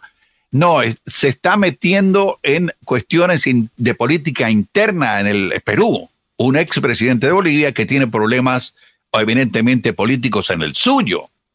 Y eh, pues lo que se pidió básicamente es que este señor lo controlen, ya que Evo Morales ha estado dando discursos en territorio peruano. Hace meses aseguró que Perú estaba en proceso de insurrección al expresar su apoyo al entonces Pedro Castillo, que era cercado por múltiples denuncias de corrupción. Y al, al respecto, la actual presidenta del Perú, eh, Dina Boluarte, dijo, creo que el Perú y las personas dentro del Perú, hermanos y hermanas, líderes sindicales, gremiales, colegios, etcétera, etcétera, tenemos el derecho de tejer nuestra propia historia sin que nadie se venga a meter aquí, sin que na- ninguna persona externa al territorio nacional quiera venir e intervenir. También dijo que hay proyectos separatistas que no van a prosperar y aseguró que hay investigaciones para identificar a otras personas que también han seguido el mismo, el, mismo camino de Evo Morales. Estamos viviendo, viendo con migraciones cuál va a ser la reacción del gobierno del Perú frente a estos líderes que vienen de otra nación. Si es que el señor Evo o otras personas quieren intervenir, nosotros vamos a también entrarle a ello. Eh, Bolivia se ha convertido en un sitio muy complicado. Ahora hay dos departamentos, el- no solo Santa Cruz, sino hay otro departamento que también le están eh, jugando ah, feo a la actual ah, administración de allá en Bolivia y que eh, hay un lío. Inclusive el, el- el nombre de la gobernación de Santa Cruz, pues está preso. Está preso y hay que, hay vigilias, hay manifestaciones, hay, hay cierres de carreteras, etcétera, etcétera. Para una gente en Bolivia esto dice, nada, esto es normal, hombre. No, ahora parece que la cosa se está complicando aún más y los cívicos proyectan bloqueos escalonados y el gobierno suma cargos contra Camacho. Así lo da a conocer el periódico El Deber, que tiene su asiento en Santa Cruz de la Sierra, en Bolivia, la parte oriente del país sudamericano, Alejandro. Samuel, eh, excelente. Te tengo un tema para, para mañana cuando esté hablando con los abogados de Salvado, eh, Salvado y Salvado. Ajá. Y es el caso de este sospechoso de los asesinatos de, de Idaho, Oh, yeah. ah, que fue, eh, que ya está en Idaho después de ser extraditado eh, desde Bueno, vamos a cambiar de tema y ese es A el ver. caso del asesinato de unos estudiantes universitarios en ah, el estado de Idaho, aquí en los Estados Unidos. Finalmente, las autoridades anunciaron el arresto de un sospechoso. Esa es Ione Molinares de CNN en español reportando que Brian Koberger, el hombre acusado de matar a cuatro estudiantes de la Universidad de Idaho en noviembre, regresó al estado después de aceptar la extradición desde su estado natal de Pensilvania. Varias cosas hacen interesante eh, esta noticia. Número uno, eh, la horripilante manera, obviamente, que, que mueren estas personas fue a través de, fue con un cuchillo que utilizó para matar a estas personas. Aparentemente las estaba velando. Él es estudiante de criminología. Ya. Y Lo aparentemente increíble. todo lo que aprendió lo ha utilizado eh, para esto y para, para, para esquivar eh, la, la justicia. Estaba escuchando una experta ayer decir que esto es... que no es normal, eh, no. Que una persona que haya estudiado esto de repente, qué sé yo, pues lo vea como una oportunidad de, de- de poner, poner en práctica lo que ha aprendido, pero no desde el punto de vista del análisis, sino más bien de cómo esconder un crimen. Ya. Y interesante también, ahora está saliendo eh, Samuel y hay video de esto. Dos veces fue detenido este señor por Ya. la policía Ya. y le dieron un warning. Una por manejar demasiado pegado a otro auto y la otra creo que por no poner un blinker, creo que fue, eh, o la señal de, de que iba a doblar. Déjame confirmar eso. Pero fueron dos veces que lo pararon. Fueron dos veces que lo pararon. Y no se dieron cuenta que era, que era esta persona. Eh, impresionante. Ya, es, es incre- increíble. Y estaba viendo eh, precisamente el video al cual vos te referías, Alejandro. Y, y el, el tipo eh, actúa normalmente. Sí, sí. Llegue. Eh, eh, eh, lo, lo- lo detuvieron a gente del condado Hancock en el estado de Indiana. Y eh, por lo que tú decías, que había cometido algún, eh, algún em, error a nivel, ¿qué te digo?, de, de tránsito vehicular. Y eh, ahí aparece, obviamente, eh, lo que ocurrió. Y lo que ocurrió fue esto, damas y caballeros, eh, según reporta Live Now. Ahí están. Y eh, dice que fue el tipo fue detenido en la carretera y aparece el, um, la, la cámara policial para la gente que nos está escuchando por el radio, aparece la cámara del policía donde va a detener a este par que va en la carretera. Ya. Es eh, un vehículo de color blanco. La cámara policial, eh, el policía va hacia ellos. Ahí aparece. Él es el que está manejando, ¿no? Exactamente. Él, Y está con su papá. ya, y le pregunta, por favor, deme su licencia de conducir rápidamente. He's right up on that van, man. He was right up on the back end of that van. Pulled you over for tailgating. Ya, lo acusaron de ir demasiado pegado contra una van eh, y le, le dijeron. Y le dieron un warning. Ya, Is this your car? Okay. Cool. Where you headed? Well, we coming from WSU, Bueno, ahí está hablando Ya, con, con ahí el, está hablando con el ¿no? policía. Bueno, Eh, no se dieron cuenta de que de con quién estaban hablando. Eh, al final del día, eventualmente lo agarraron. Eh, como saben, lo, lo estábamos diciendo, lo han eh, regresado ya a Idaho. Estaba en Pensilvania, donde aparentemente él es de allí. Y ya está de vuelta. Pero interesante analizar ese caso eh, mañana con el abogado Carlos Salvado o con Julio Alemán. Eh, porque una de las cosas que estaban diciendo esta experta es que lo más seguro que esto es una persona altamente eh, inteligente. y ver cómo ha utilizado esa inteligencia, obviamente, para hacer mal. Ah, y, el, y su entrenamiento en criminología para, para matar. Y parece que la manera que mató a esta persona Fue salvaje. Fue salvaje. Sí, ya, fue salvaje. Ah, bueno, eh, nos dice por acá Antonia Surco, a mí no, mm, a mí no, tuve un accidente tonto pero fatal, estoy en cama. A ver, espérate, Oh. hold on, que me perdí de algo, me perdí de algo. Eh, eh, Samuelito, gol para el nuevo año 2023, adelante. A mí no tuve un accidente. Ay, disculpa, eh, Antonia, no sabía que habías tenido un pena, accidente. qué pena. Eh, eh, bueno, vamos a, vamos a, votar eso negativo, vamos a comenzar el año bien. Dice Antonia, soy peruana. Es cierto, desde la campaña de Castillo, Evo ayudó a Castillo y se dio el lujo de decir que Castillo ganó por su plan de gobierno. O sea, el que ya. El que Ivo, Evo le había dado a, a Castillo, a Castillo. Nuestra historia es escrita por nosotros, no por un fracasado extranjero, quien quiere dividir al Perú. Ah, acabo de recibir una muy mala noticia. Eh, a ver si lo puedo. Ah, bueno, eh, vamos. acaba de morir el hermano de, de, de Millie. Oh. Ah, eh, él ya estaba enfermito hace eh, tempito. Por favor, escríbanle si pueden en, su, en sus redes sociales porque debe estar pasando por un muy mal, muy mal momento. Ah, qué pena, Millie. Bueno, estaremos hablando con ella fuera del aire y le comunicaremos lo que tenemos que comunicarle. Ok. Eh, va- por supuesto. eh, eh, increíble. Eh, bueno, vamos a regresar a, a este tema. Ustedes se preguntarán, Alejandro, con esto de, de- de Speaker McCarthy Ya. y, y- y el resto, ¿no? Speaker McCarthy, eso no existe. Eh, no, no ha podido ser el presidente de la Cámara de Representantes. no. ¿Qué es lo que podemos esperar? ¿Van a seguir votando hasta el final? ¿Qué es lo que van a hacer? Mira, se están hablando de otros candidatos, pero la pregunta que sale todo el mundo es, bueno, ¿quiénes son estos otros candidatos? Bueno, este es Steve Scalise. Eh, Steve Scalise es el, el segundo, Ya. A White Place acá. Ajá, Ya, el- en, el mando. ¿no? En la jerarquía republicana de la Cámara de Representantes. Y es una persona que, en mi opinión, tiene más credibilidad que Kevin McCarthy con ese grupo más conservador, si le vamos a llamar de esa manera. Es Tea Party, creo que él también es producto del Tea Party.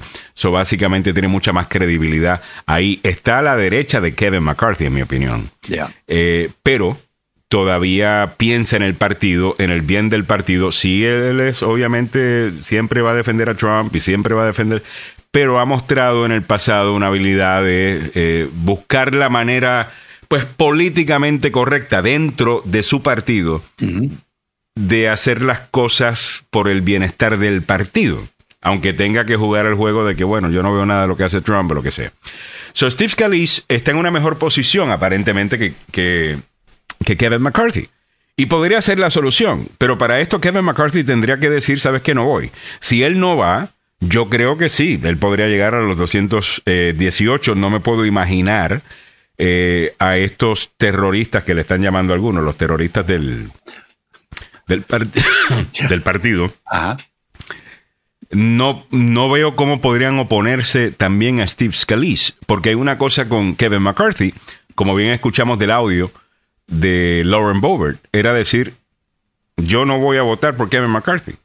Punto. Y se acabó. En claro, me pueden hasta dar lo que estoy pidiendo y como quiera, no voy a votar por Kevin McCarthy. Entonces ellos, bueno, dijo que si le dan todo lo que ella está pidiendo, que sí. Pero básicamente le está pidiendo cosas que sabe que no le pueden dar para poder justificar su oposición a él. No me puedo imaginar que ella y el resto y los Matt Gates del mundo hagan lo mismo con, con Kevin McCarthy. Eh, Digo, perdón, con, con Steve Scalise. A lo mejor esa es la solución, pero para eso tiene que bajarse del caballo eh, Kevin McCarthy y básicamente le, está le tiene que decir que no a un sueño de casi toda la vida este señor. Algo por lo que ha el señor ha perdido hasta la dignidad tratando de, de ganarse eh, esa posición. Eso va a ser difícil y parece que por ahí es que va eh, la, la cosa. Eh, si no es él, bueno, está también Justin Amash. Ya. Justin Amash es un miembro del Congreso que esto es un animal bien raro. Este. Eh, él es más independiente, es, es realmente un libertario que estaba con el Partido Republicano, como ustedes saben, eh, sí era anti-Trump o se convirtió en anti-Trump después de que Trump mostró quién verdaderamente era. ¿Cómo se llama este él- señor? eh, Justin Amash es joven, es de Pensilvania. Eh, él eh, se cambió independiente hace poco, se- eh, o hace un par de años. Esto por culpa de, de- de Trump. Y dentro del Tea Party, ¿no? Que es esta gente que en 2010, si no les has estado prestando mucha atención a todo esto, es esta gente que viene con unas ideas de que vamos a regresar a, a cómo se hacían las cosas antes, a nuestra constitución, ese es Justin Amash, a nuestra constitución, vamos a tener un gobierno limitado, limited government. Eh, eh, esa es la base del, del- del partido o del Tea Party, un movimiento que eh, despierta después de que Barack Obama es electo y se viene a gastar un montón de dinero en la inversión que se hizo eh, con Obamacare, eh, pues ellos, pues básicamente lo que los unió pues, fue casi eh, su oposición a Obamacare. Eh, esto a los planes del presidente Obama sobre el tema de, de- de salud. Sobre el tema principal de ellos era limited government, gobierno limitado como lo querían nuestros próceres. Ok. Chévere. Pues Justin Amash es de ese grupo. Y Justin Amash tiene credibilidad con ese grupo. Ya. So, a lo mejor él podría hacerlo, pero Justin Amash no es un congresista de esto de que. O sea, yo creo que hasta él ah, no creo que tiene muchos amigos eh, en el Congreso. No creo que tiene relación con mucha gente. Eso es como Bernie. Sabes que Bernie es bien popular, aunque este Justin Amash no es popular necesariamente, quizás en su distrito. Eh, pero como Bernie es bien popular con sus votantes, pero dentro de Washington no es como que tiene las mejores relaciones del mundo, no, no es tan influyente, es bien influyente en el, en el, en el partido en sí, en el socialismo demócrata a que él quiere eh, vender, pero en Washington no lo es. O sea, no, No. eh, como decía Hillary Clinton, algunas veces lo ves almorzando solo. Ah, en Washington tienes que tener Pues influencia, ¿ves? Oh, yeah. O sea, yo no sé que, que este Justin Amash verdaderamente tenga... Eh, Lo mismo que pasó con, con la votación de ayer, cuando este, este grupo de 20 apoyó a un legislador de la Florida, un afroamericano. Esa fue Lauren Boebert, que fue que la... la- que- eh, uno que no tiene nada de experiencia, eh, eh, eso es otra cosa. La razón que Steve Scalise podría hacer algo es porque Steve Scalise ya tiene una infraestructura de liderazgo establecido en su oficina, siendo el web. Ya. ¿no? Siendo la persona que el web es básicamente la persona que cuenta los votos. Esta es la persona que está en contacto con todos los congresistas. Ya. Este va a votar sí, este va a votar no, tenemos que convencer a este, este me está diciendo que sí, si hacemos tal cosa. Eso es lo que hace eh, eh, Ah. el, el whip y pone presión, pero eso se llama whip. Ah, bueno, esa infraestructura ya está. ¿Qué infraestructura de liderazgo Ya. para correr la Cámara de Representantes Jesus. va a tener este señor que mencionaron de Florida, que acaba de ser electo. Y que lo están poniendo por la misma razón que estaban poniendo a Herschel Walker eh, en Georgia, porque es negro. Ya. Va- vamos a mostrar que aquí hay diversidad. Eh, eh, esto yo no lo entiendo, no los entiendo. Eh, Cojute City Galvez, de vuelta. Happy New Year to Órale. you. Buenos días, McCarthy. No ha dado hasta la vida, ha dado hasta las nachas a Trump. Total. Hace rato que no escuchaba esa. Qué En buena onda. Gracias, Cogote, buena onda. Saludos. Me- me está- es que hasta tu dignidad lo ha dado todo. Ya. Eh, Zulma Glenda Martínez dice: Lo malo que ya fue a besarles las pelotas Ya. a Trump. Ya. Se prostituyó Ya. antes que le pagaran. Eh, eh, ya. Y es así. Eh, eso es lo que ha hecho Kevin McCarthy. Ya. O sea, eh, Una, una pena. Es una pena. ¿Quién respeta a Kevin McCarthy? ¿Por qué tú crees que 20 se le está revelando de la manera que se están revelando? Porque saben que él es la palabra que hemos utilizado siempre para describir a Kevin McCarthy. Ha sido débil. Ya. ¿Ok? Porque, porque él es débil. Él siempre se dobla.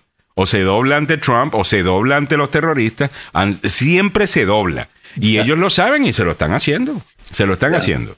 Eh, eh, quiero contestarle a Ernesto Peronet. Eh, eh, eh, Ernesto, se lo dije hace, ¿qué? Dos días atrás, que McCarthy Eso es cierto. eh, es- ya estaba, decía, mire, tenemos mucho que hacer, vamos a comenzar a trabajar desde el primer día y apenas tenga yo listo todo, le damos. Y, Y agarró- eso le ha caído muy mal a alguna gente, te cuento. Oh. Y, le- y le, le dio orden a su gente, a su personal, para que trasladara todos sus, sus bártulos, todos sus tilichas, todas sus cosas, desde la Mm. oficina donde tiene actualmente asignada a la oficina del presidente o el portavoz de la Cámara de Representantes, sin haber sido eh, votado y, y sin haber recibido el apoyo y la contundencia para tomar el cargo. O sea, Hmm. este tipo eh, dijo, no hombre, yo estoy listo, ya, démosle pues. A ver muchachos, pasen todos los muebles para allá. Y no es así. No, no, además que yo no sé por qué haría una cosa. A mí yo sé que quiere comunicar, hey, ya llegué, estoy al mando, eh, pero no sé. Ya. Eh, Con esa gente, los Lauren Boberts y, y los Matt Gates eh, del mundo, creo que Merlin, estoy contigo. se limpió las barbas antes de comer, dice Merlín Fajardo. Frank Brenner dice, buenos días, agenda. Ernesto Peronet dice, el ridículo mayor va a ser que vuelva a sacar sus cosas totalmente. Eh, oye, pero es que lo están, eh, pero es que, no sé, esto para mí estos últimos seis años han sido bien interesantes porque No, no, es que yo- se yo- han destruido de una manera Ya, yo- yo tan estoy- brutal. Yo estoy viendo todo esto, Alex, no desde ahora, sino desde la época en que, eh, de la época de George Herbert Walker Bush, cuando, cuando comenzó a decaer el Partido Republicano, poco a poco, para transformarse en lo que poco queda de él ahora. O sea, eh, yo admiraba mucho a Reagan, me gustaba Reagan, a pesar de que cometió algunos errores políticos, económicos, lo que sea, me gustaba Reagan. Era un tipo que era accesible, que podía hablar con el portavoz de la Cámara de Representantes en esa época, Era que se llamaba Tip O'Neill, ¿se acuerdan? Imagínate un tipo que es evidentemente ultraconservador como era Ronald Reagan, Ronald Reagan, ya. pero tenía la puerta abierta para que viniera uno de los más liberales del estado de Massachusetts, de origen irlandés, y los dos irlandeses. Y, y- y- y se ponían a pelear dentro de la oficina, me contaban los muchachos y colegas que en esa época trabajaban en la Casa Blanca, me decían, si vos hubieras visto lo que pasaba dentro de, de la oficina. Y fi- al final del camino aparecía Reagan y aparecía Tip O'Neill y Reagan decía, well, we have an agreement. O sea, e- esa era la manera de que de Pero recordar era distinto, eh, era, era distinto por varias razones. Tú sabes que también ha cambiado mucho el, el- el panorama mediático eh, en los Estados Unidos. Yo creo que había, yo creo que pagaba, creo que el público aceptaba, ganabas credibilidad, si tú podías por lo menos mostrar que sí, te mantenías con tus principios, argumentabas tus puntos, o lo que sea, pero que lo estabas haciendo de una manera profesional, lo estabas haciendo de una manera patriótica. O sea, aquí mi compañero y yo, obviamente, entendemos que este problema existe, tenemos soluciones distintas para resolver el problema. Ahora tenemos algo totalmente distinto. Ahora, si tú no puedes, si tu argumento no puede ganar el día, o sea, si hay un problema y tú tienes una línea y aquel tiene otra línea, si la línea del otro simplemente tiene mejor sentido que la tuya, tú no puedes defender la tuya, tú niegas que hay un problema. Ya. En vez de decir, ¿sabes qué? Me convenciste. Ok, tienes razón. Ya. Arreglemos esto. Ya. Pero, eh, ayúdame con esto. Eh, ¿Ves? Eso antes la gente lo premiaba. Ahora no lo premian. Entonces, por más que nos queramos que, que- quejar de estos políticos, es como cuando yo me quejo de algunas de las cosas que hace la prensa. Eh, también hay que decir que la prensa lo está haciendo porque usted lo está consumiendo. Y, y es un espejo. ¿Ves? Eh, ellos, pues nos quejamos de la prensa, pero es que nosotros consumimos ciertas cosas que la prensa ya se dio cuenta y un montón de data que le dice, mira, hazlo así. Ya, y Porque eso es lo que la gente quiere consumir. Y nos quejamos, y nos quejamos, pero básicamente están reaccionando a lo que estamos pidiendo. Y lo que hemos tenido en estos últimos años es un montón de gente que se han convertido en soldados de un partido. Y no en patriotas que están pensando en el bienestar del país, sino que es lo que mi partido dice. Eso es lo que yo voy a decir. ¿Y qué es lo que dice Trump también? Total. Claro. o sea, Sí, que- Trump dice, bueno, lo importante es que yo sea electo. Eh, la- las ideas realmente no importan. Después de que yo sea electo, Ya. vamos a terminar bien. 8.35. Zulma Glenda Martínez dice, a este hombre no le da pena el que vea que no lo quieren y sigue de necio. Debería tener dignidad y renunciar a ese puesto. La dignidad yo creo que es lo primero que perdió tratando de convencer a esa gente. Eh, Frank Brenes dice, Reagan si era buen político y tenía muchos de lo que le ponen de lo que ponen las gallinas. Sí, Eh. Mario Garay dice, McCarthy ya había contratado una nueva secretaria digna de un House Speaker. Eh, podría ser. Nancy Onasi dice, buenos días Alejandro, ¿qué pasó con tu cámara? Bueno, mi cámara no está funcionando. Eh, a- ayer, el, no, pero no sé si es mi cámara acá o el sistema acá, Eh, porque ayer no podía compartir tampoco eh, videos y la otra cámara que conecté no, no, no, no conectó. Pepe, ya Ah. no hecho buen comentario ese. Son dos días, ya me lo está contando. Méteme un chancletazo, Nancy, eh, eh, en ausencia de, de, de.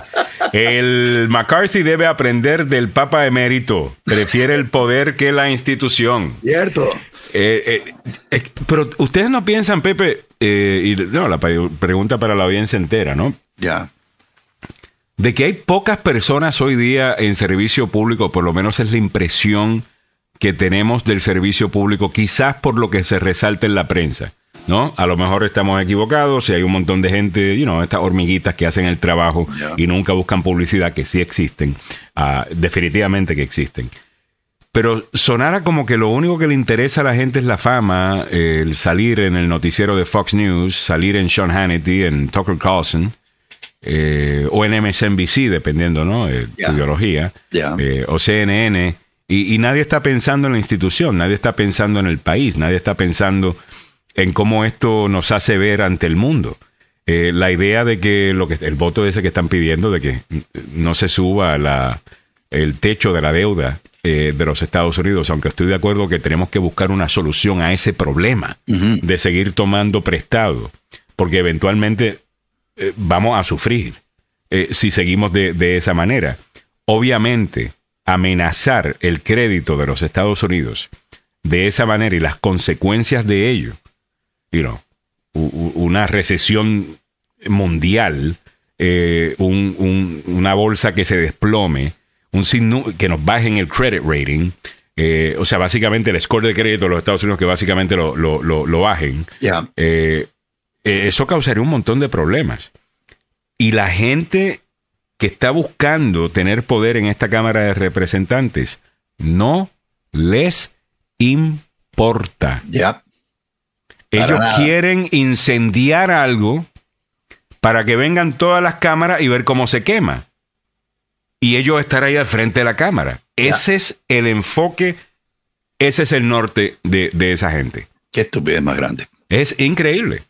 Y la realidad del caso es que la mayor parte de los republicanos, 202 de 201 en la última papeleta, siguen votando por Kevin McCarthy.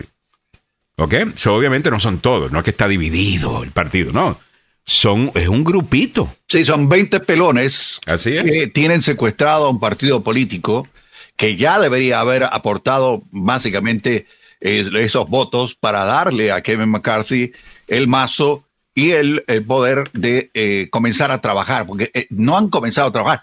Si no hay un portavoz, o si no hay un presidente de la Cámara de Representantes, nadie puede ser juramentado. Y lo que vos decías, hay mucha gente que trajo a sus familias que van a ser juramentados como por primera vez como legisladores aquí en la Cámara de Representantes, que se han tenido que quedar aquí por este, este escándalo que hay aquí, este enjambre de, este pelote que hay dentro de la Cámara de Representantes, cuando ya deberíamos estar en proceso de no importa lo que quieran los, los, republicanos, no importa lo que quiera este grupito, que es un grupo muy específico de 20 personas, para, para salir adelante. Esto le va a quedar marcado y y que conste, que- que se los estoy diciendo, esto va a marcar lo que va a ser las próximas elecciones.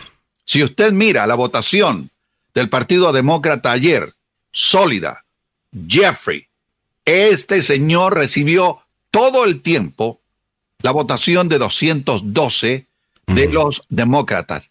Nadie falló. Nadie. usted mira el otro lado, donde está McCarthy y sus secuaces peleándose por este puesto, y 20 dicen, no, no, no, no, no, ese tipo no va, a mí me cae mal, es un tipo pesado. Ese, este se adelantó, este pensó que tenía la sartén por el mango. No, no, y la, y la, y la acusación principal en contra de él, ¿no? Eh, es, él es del establecimiento republicano, es parte del pantano. Ya. Eh, este, como que el animal eh, más grande del pantano no era Trump, que es a quienes todos ellos pues supuestamente son leales, aunque están demostrando una deslealtad a, a Trump increíble en, en todo este proceso. Recuerden que Donald Trump le está diciendo a ellos, oye, voten por Kevin McCarthy. Ya, voten. Eh, Eh, acaba de, de enviarme una nota el post que dice McCarthy ha hecho nuevas y frescas concesiones a los ultraconservadores republicanos con la esperanza de que por lo menos se rompa este impasse y que él se convierta en portavoz. O sea, Eh, vamos a las concesiones. Ha entregado el trasero. eh, eh, o sea, salir, ¿eh? sí, se acaba de cortar. Creo que le, le va a entregar un riñón a uno, a un miembro. Eh, ¿Qué más puede dar Kevin McCarthy? Eh, y, y- y- y ustedes realmente quieren que den esas concesiones solamente para llegar a ser presidente de la Cámara de Representantes? Algunas de estas concesiones son bien peligrosas. Oh. Eh, ¿Me entiendes? O sea, esto, esto definitivamente que podría cambiar muchas cosas. Bueno, 8.42 minutos de la mañana. Nancy Onassi dice, ya sabemos que quiénes son esos, que le vale un pepino la institución ese amor a la patria. No existe eso ya eh, para, para esta gente.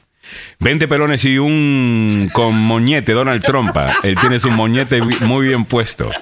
Eh, dice, a estos políticos no les importa el país, se enfrescan en peleas partidarias, no hacen su trabajo. Estoy de acuerdo con Frank. Totalmente de acuerdo. Totalmente Nancy acuerdo. dice, en realidad no hizo un gran, nos hizo un gran favor Trump destrozando a, a su partido político. Ya. Yo personalmente, Nancy, creo que el país sí necesita un partido republicano normal. Eh, yo creo que el país sí necesita contra por lo menos dos principales maneras de, de ver el mundo en las que podemos pues ver quién tiene el mejor argumento para lidiar con los problemas que tiene este país y los que va a enfrentar este país y el mundo vamos a enfrentarnos en este próximo siglo. Yo creo que eso es importante. Eh, yo no quiero que implos- implosione, eh, ya, Ya. implosione eh, el, el- el Partido Republicano necesariamente. Sí me gustaría que pasaran por un momento de, de crecimiento en donde algunos pues se tienen que ir porque ya destrozaron y si se quedan van a seguir destro- A lo No, mejor no, eso es no lo que estamos elegir. viendo en este No, momento. No nos van a elegir. Acuérdate, todo este grupito del cual ya sabemos quiénes son. Usted ya sabe, la Marjorie Taylor Greene, eh, el, el tipo de la Florida, etcétera. Muchos de ellos van a tratar de sobrevivir esta, este temporal. Van a tratar de eh, sobrevivir eh, esta, esta horrenda situación, este paso de, de un huracán político que jamás habíamos visto en los últimos 100 años. Increíble. Sí, entonces yo creo que eh, algunos de ellos van a tener que flexibilizar su posición. Esa gente no entiende eso. Eh, pe- Pero pues, si no, eh, Es creo que estamos hablando, creo que Samuel, tú sabes que lo que pasa es que hablábamos de esto, es que yo creo que nosotros seguimos analizando esto desde el punto de vista político, qué es lo que un político eh, debe hacer. Y yo creo que vamos a tener que empezar a analizar esto desde el punto de vista de cómo se generan audiencias y cómo se crean audiencias. Y es un proceso distinto. Cuando tú estás corriendo para presidente o para estar corriendo para cualquier posición, pero obviamente tú estás buscando un apoyo general, eh, tú estás apuntando hacia una mayoría de personas que, que te apoyen. Al principio en una primaria, pues te tienes que ir un poquito más específico para sobresalir, so agarra un carril, eh, te queda en ese carril hasta que se van cayendo tus contrincantes, después vas ampliando, vas tratando de atraer el votante de esas personas, ves, y vas creando estas coaliciones y vas creando un, un movimiento de mayoría. Cuando estamos hablando de crear una audiencia, que es el negocio en el que muchos de estos están en este momento, en el negocio de estar en las redes sociales, de tener gran seguimiento, de ser entrevistado en Sean Hannity, en Tucker Carlson y, y el resto. La estrategia es completamente distinta. A, a una audiencia tú le quieres dar lo que ellos están esperando de ti y lo quieres hacer consistentemente. Claro. Eso no necesariamente atrae una mayoría de personas, sino un grupo de personas que a lo mejor más pequeño, pero súper fiel. ¿Ves? Y con eso tú puedes hacer mucho. Cuando estamos hablando, por ejemplo, de que un show es número uno, estamos hablando de que tiene una- un puntaje de qué? 6 6.1, 7, tal. ¿De qué estás hablando? 7% Ya. del universo de gente que está viendo, vamos a decir, televisión en la noche, puede vi- eh, estar, y, y es 0. punto whatever en cable news, está viendo ese programa. Eh, la noche, no es que sea un montón de gente, si lo ves desde la perspectiva eh, correcta, pero son número uno porque le están dando a la gente lo que ellos quieren escuchar. Si tú llegas a las 8 de la noche a ver a Tucker Carlson, tú vas a ver un ataque eh, bien hecho, eh, una ridiculización de la izquierda socialista, del extremismo en la izquierda y crear la impresión de que eso es lo que está sucediendo en todo el Partido Demócrata y entonces agarras la caricatura de los extremistas de izquierda y ahora se la ponen al frente y se la guindan a todo el Partido eh, Demo- Eso es lo que tú vas a encontrar en el show de Tucker Carlson. Y si eso es lo que todas las noches, él te lo va a dar todas las noches. Hannity te va a hacer lo mismo. Lo único que él va a justificar todas las cosas de Trump y siempre te va a hacer un segmento sobre Hillary Clinton. Para ti que odia a Hillary Clinton, él todavía está corriendo el segmento de Hillary Clinton. Sí. ¿Ve? Y en eso, eso no atrae una mayoría, eso no atrae a la mayor parte de la prensa, pero atrae a su audiencia. Y esta gente ha aprendido eso. Ellos quieren ser estrellas de televisión. Quieren ser estrellas de medios, no, quieren ser no quieren ser estrellas del Congreso. Ellos no están pensando en cuáles fueron los legisladores más brutales que tuvimos en el último siglo, en el siglo anterior. Y déjame eh, you know, pensar como esa gente. Eh, no, a ellos no les interesa eso en lo absoluto. Estos son los 20, ¿no? Sí, ellos son los 20. Es Andy Biggs de Arizona, de izquierda a derecha, a la gente que nos está viendo por las páginas sociales. Eh, yo les voy a nombrar. Está Dan Bishop de Carolina del Norte, Lauren Bobbert, eh, la, eh, la, la muchacha de Colorado, la favorita de Alejandro Negrón. Sí, Lauren Board. Michael Cloud de, de Texas, Andrew Clyde, que es de Georgia, eh, eh, Matt Gates de la Florida, Bob Good, que eh, este, este sí lo ha dicho claramente, que es de aquí, de nuestra vecindad, de Virginia, del quinto distrito. También está Paul Gooser de Arizona, Andy Harrods de Maryland, imagínense ustedes, Mary Miller de Illinois, Ralph Norman de Carolina del Sur, Scott Perry de Pensilvania, Matt Rosendale de Montana, Chip Roy, que lo hemos presentado a ustedes y Alejandro ha hablado de él, que es eh, un republicano de Texas. Está Byron Donald de la Florida, que ayer tuvo 20 votos, entre paréntesis. Eh, George eh, Bishop de Oklahoma, Ellie Crane de Arizona, Andy Huggles de Tennessee, Ana Paulina Luna de la Florida y Keith Self de Texas. Estos son Estos los sí. 20 duros que se oponen a la designación de McCarthy como nuevo portavoz o presidente de la Cámara de Representantes, damas y caballeros. Alguien, creo que sí, ayer fue que le llamaron el, el caucus del terrorista, eh, el, el caucus terrorista de, de Kevin McCarthy.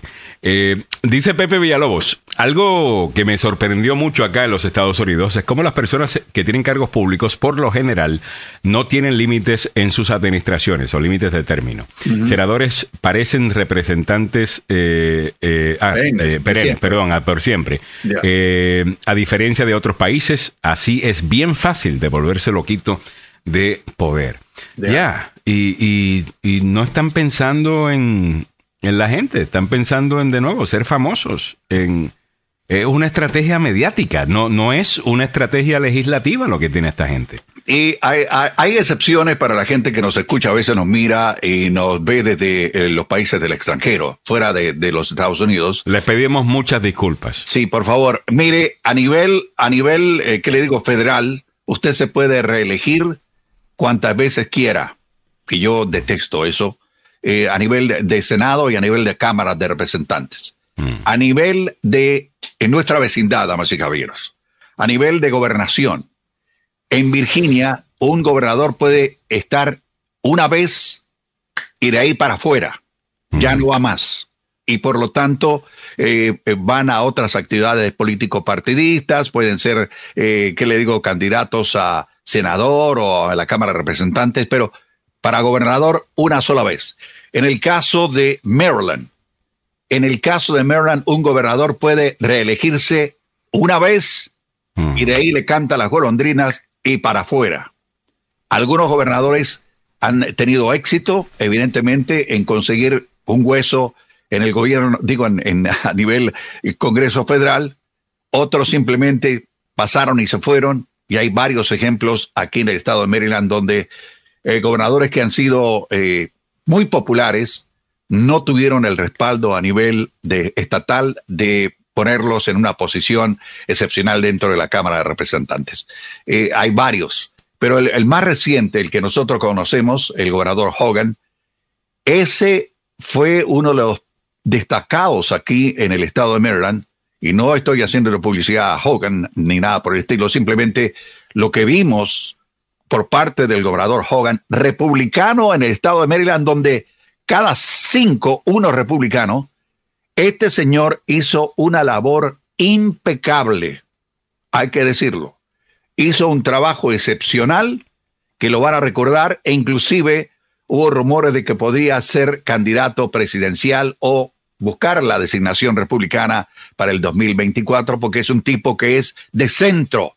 No es de- como el- el- los 24 que le acabo de presentar, sino es un tipo centrista, es un tipo que piensa, es un tipo que es austero en gasto, etcétera, etcétera, etcétera.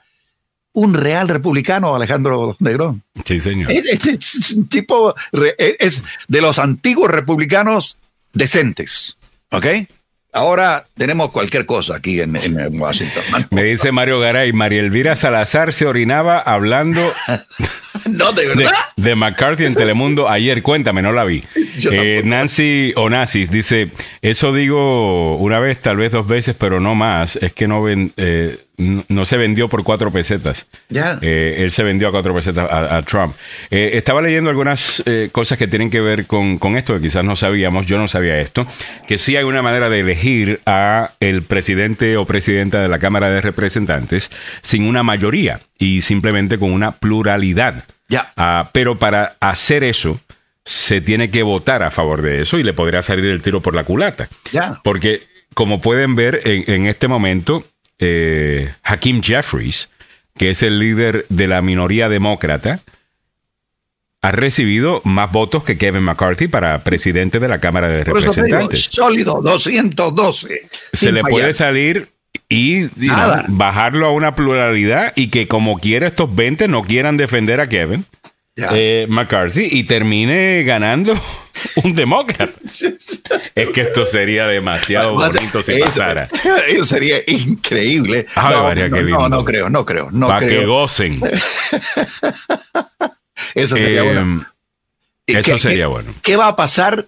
Van a seguir votando, Nancy. Van a seguir el proceso de votación y como lo acabo de decir y acaba de reportar el diario capitalino The Washington Post, Kevin McCarthy está dando más concesiones a estos ultraconservadores para poder conseguir el hueso, damas y caballeros. Una de las cosas. Ajá, perdón. Antes de que se me escape, Alejandro, eh, Jack Smith ya está aquí.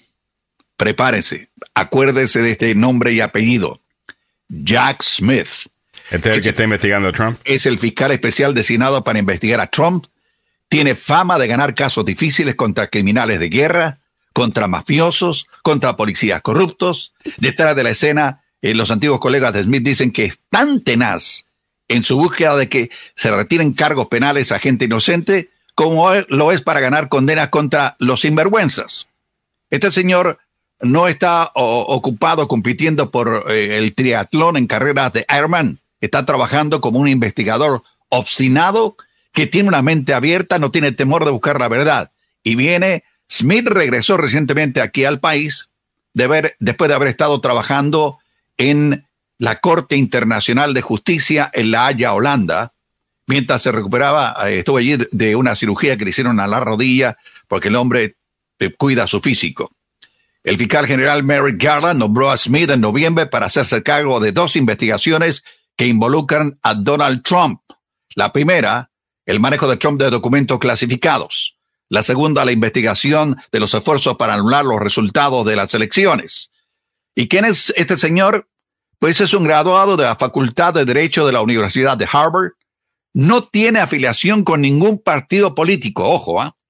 Comenzó como fiscal en 1994 en la oficina del distrito de Manhattan y allí tuvo un buen padrino. Se llama o se llamaba Robert Magenth- Magenthal, mejor conocido por enjuiciar a los mafiosos. los amigos de Smith le dan crédito por haber recibido este entrenamiento por parte de Magenthal y por, eh, pues, conseguir las habilidades que va a tener que aplicar. Así que que se prepare la gente que va petty as está, siendo investigada porque vienen tiempos muy difíciles para ellos, inclusive tiempos muy complicados para el eh, expresidente Donald Trump, Alejandro. Eso es lo que quería recordar. Muchas muchas gracias. Eh, hablando de eso, no sé si vieron a Nancy Pelosi. eh, me mandaron esto por Instagram, pero es un TikTok. A ver si Ah, lo puedo compartir. que es básicamente que le preguntan a Nancy Pelosi. Porque creo que alguien había dicho, eh, tratando de, qué sé yo, como que sacarla o quitarle la atención al hecho de que Kevin McCarthy no, no, no está pudiendo ser electo. A que Nancy Pelosi es la única speaker eh, que la han votado dos veces como speaker, algo que es medio tonto, porque los, po- el, el poder y la mayoría en la Cámara cambia cada rato. No, la Cámara va a elecciones cada dos años. No es que siempre cambia de poder, eh, pero suele suceder. Ah, entonces ella como que se defiende y menciona a todos los presidentes para los cuales eh, ella sirvió como, no para ellos, sino más para la Cámara de Representantes como o presidenta de la Cámara o líder de la mayoría. O de, perdón, o líder de la minoría. Cuando estaban en la minoría y menciona a Bush y menciona a Obama y pues obviamente menciona a todo el mundo. Esto es lo que dice ella. Vamos a ver. I'm here for it. you're asking this question. I was Speaker and Minority Leader under President Bush, under President Obama, under what's his name? and there's just Speaker. Under what's his name? Eh, dice Nancy Pelosi que esa señora, eh, en serio, que tenía una habilidad de meterse uy, a Donald Trump. Óyeme, Nancy Onassi dice, aplausos, qué bueno, pero hay, ver, hay que ver resultados, no. Eh, muy- ah, de- claro, de la investigación de este señor Jack, ¿cómo que se llama? Jack Smith. Jack Smith. Hasta nombre de, de detective de película tiene. órale. I'm Detective Jack Smith. What's your alibi?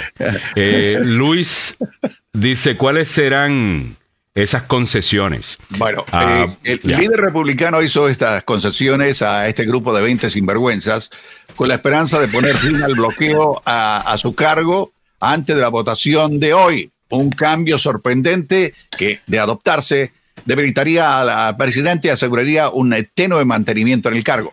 Durante las negociaciones de última hora, anoche McCarthy aceptó el cambio de regla propuesto según cuatro personas familiarizadas con estas pláticas.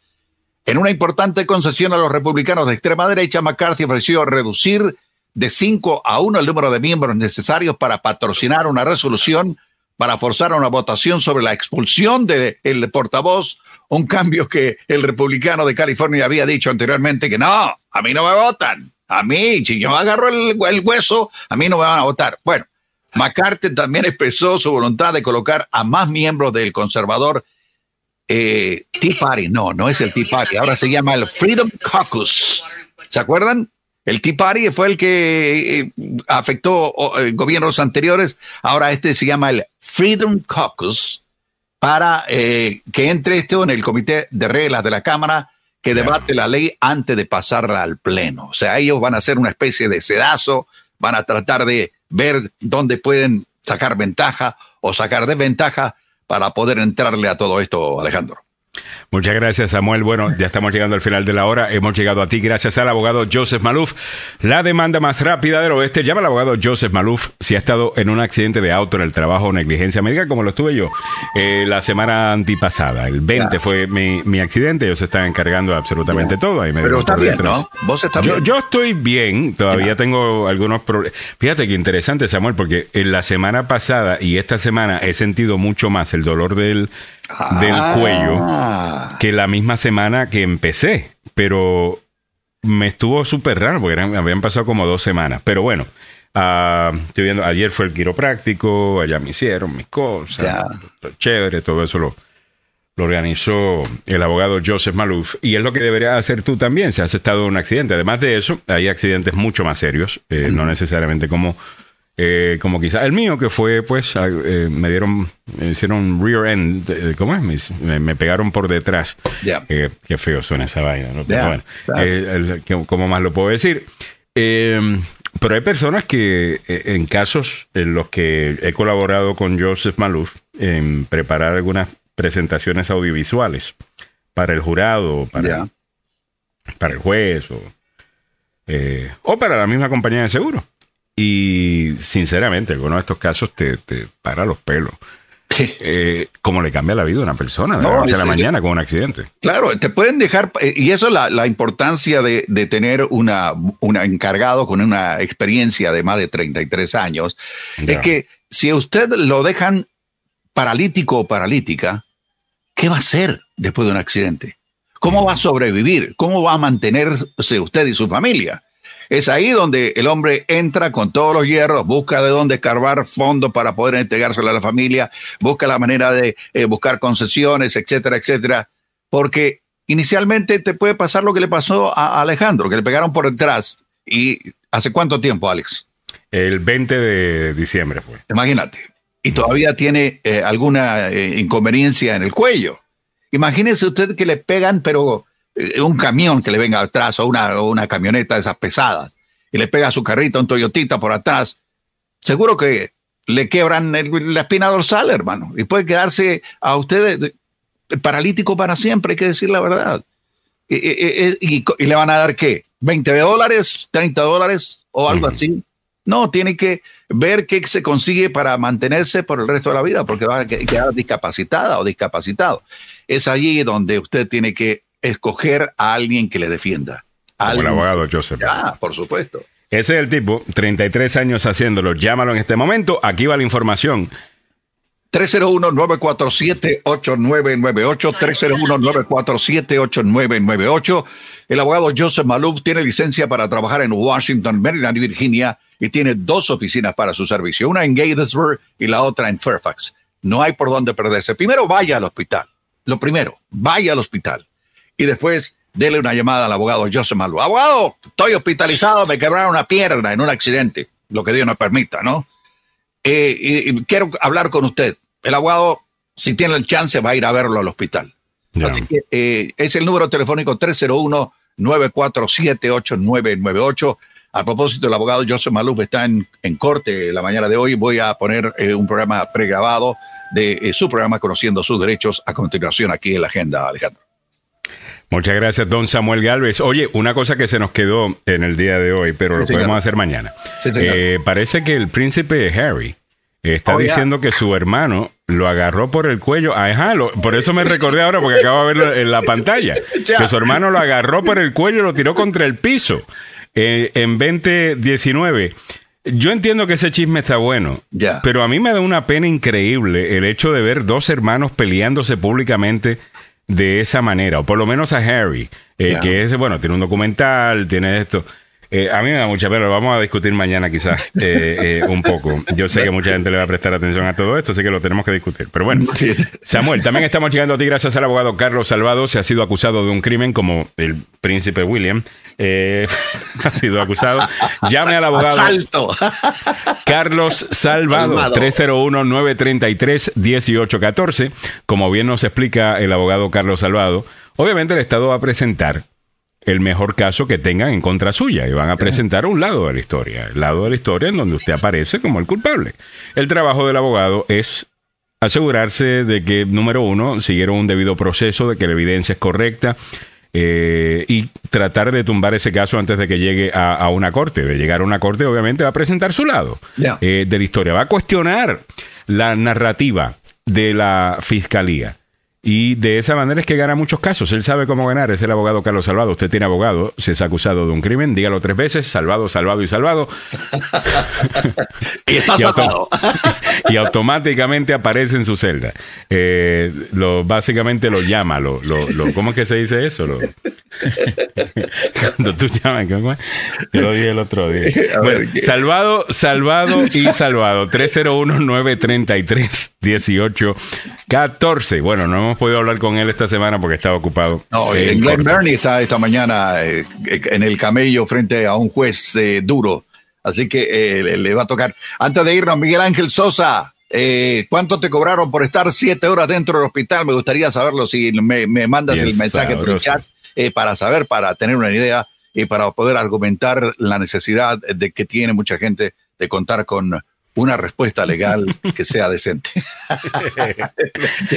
Invóquelo, invóquelo a Salvado, Salvado y Salvado. Dígalo tres veces, ¡pum! se aparece.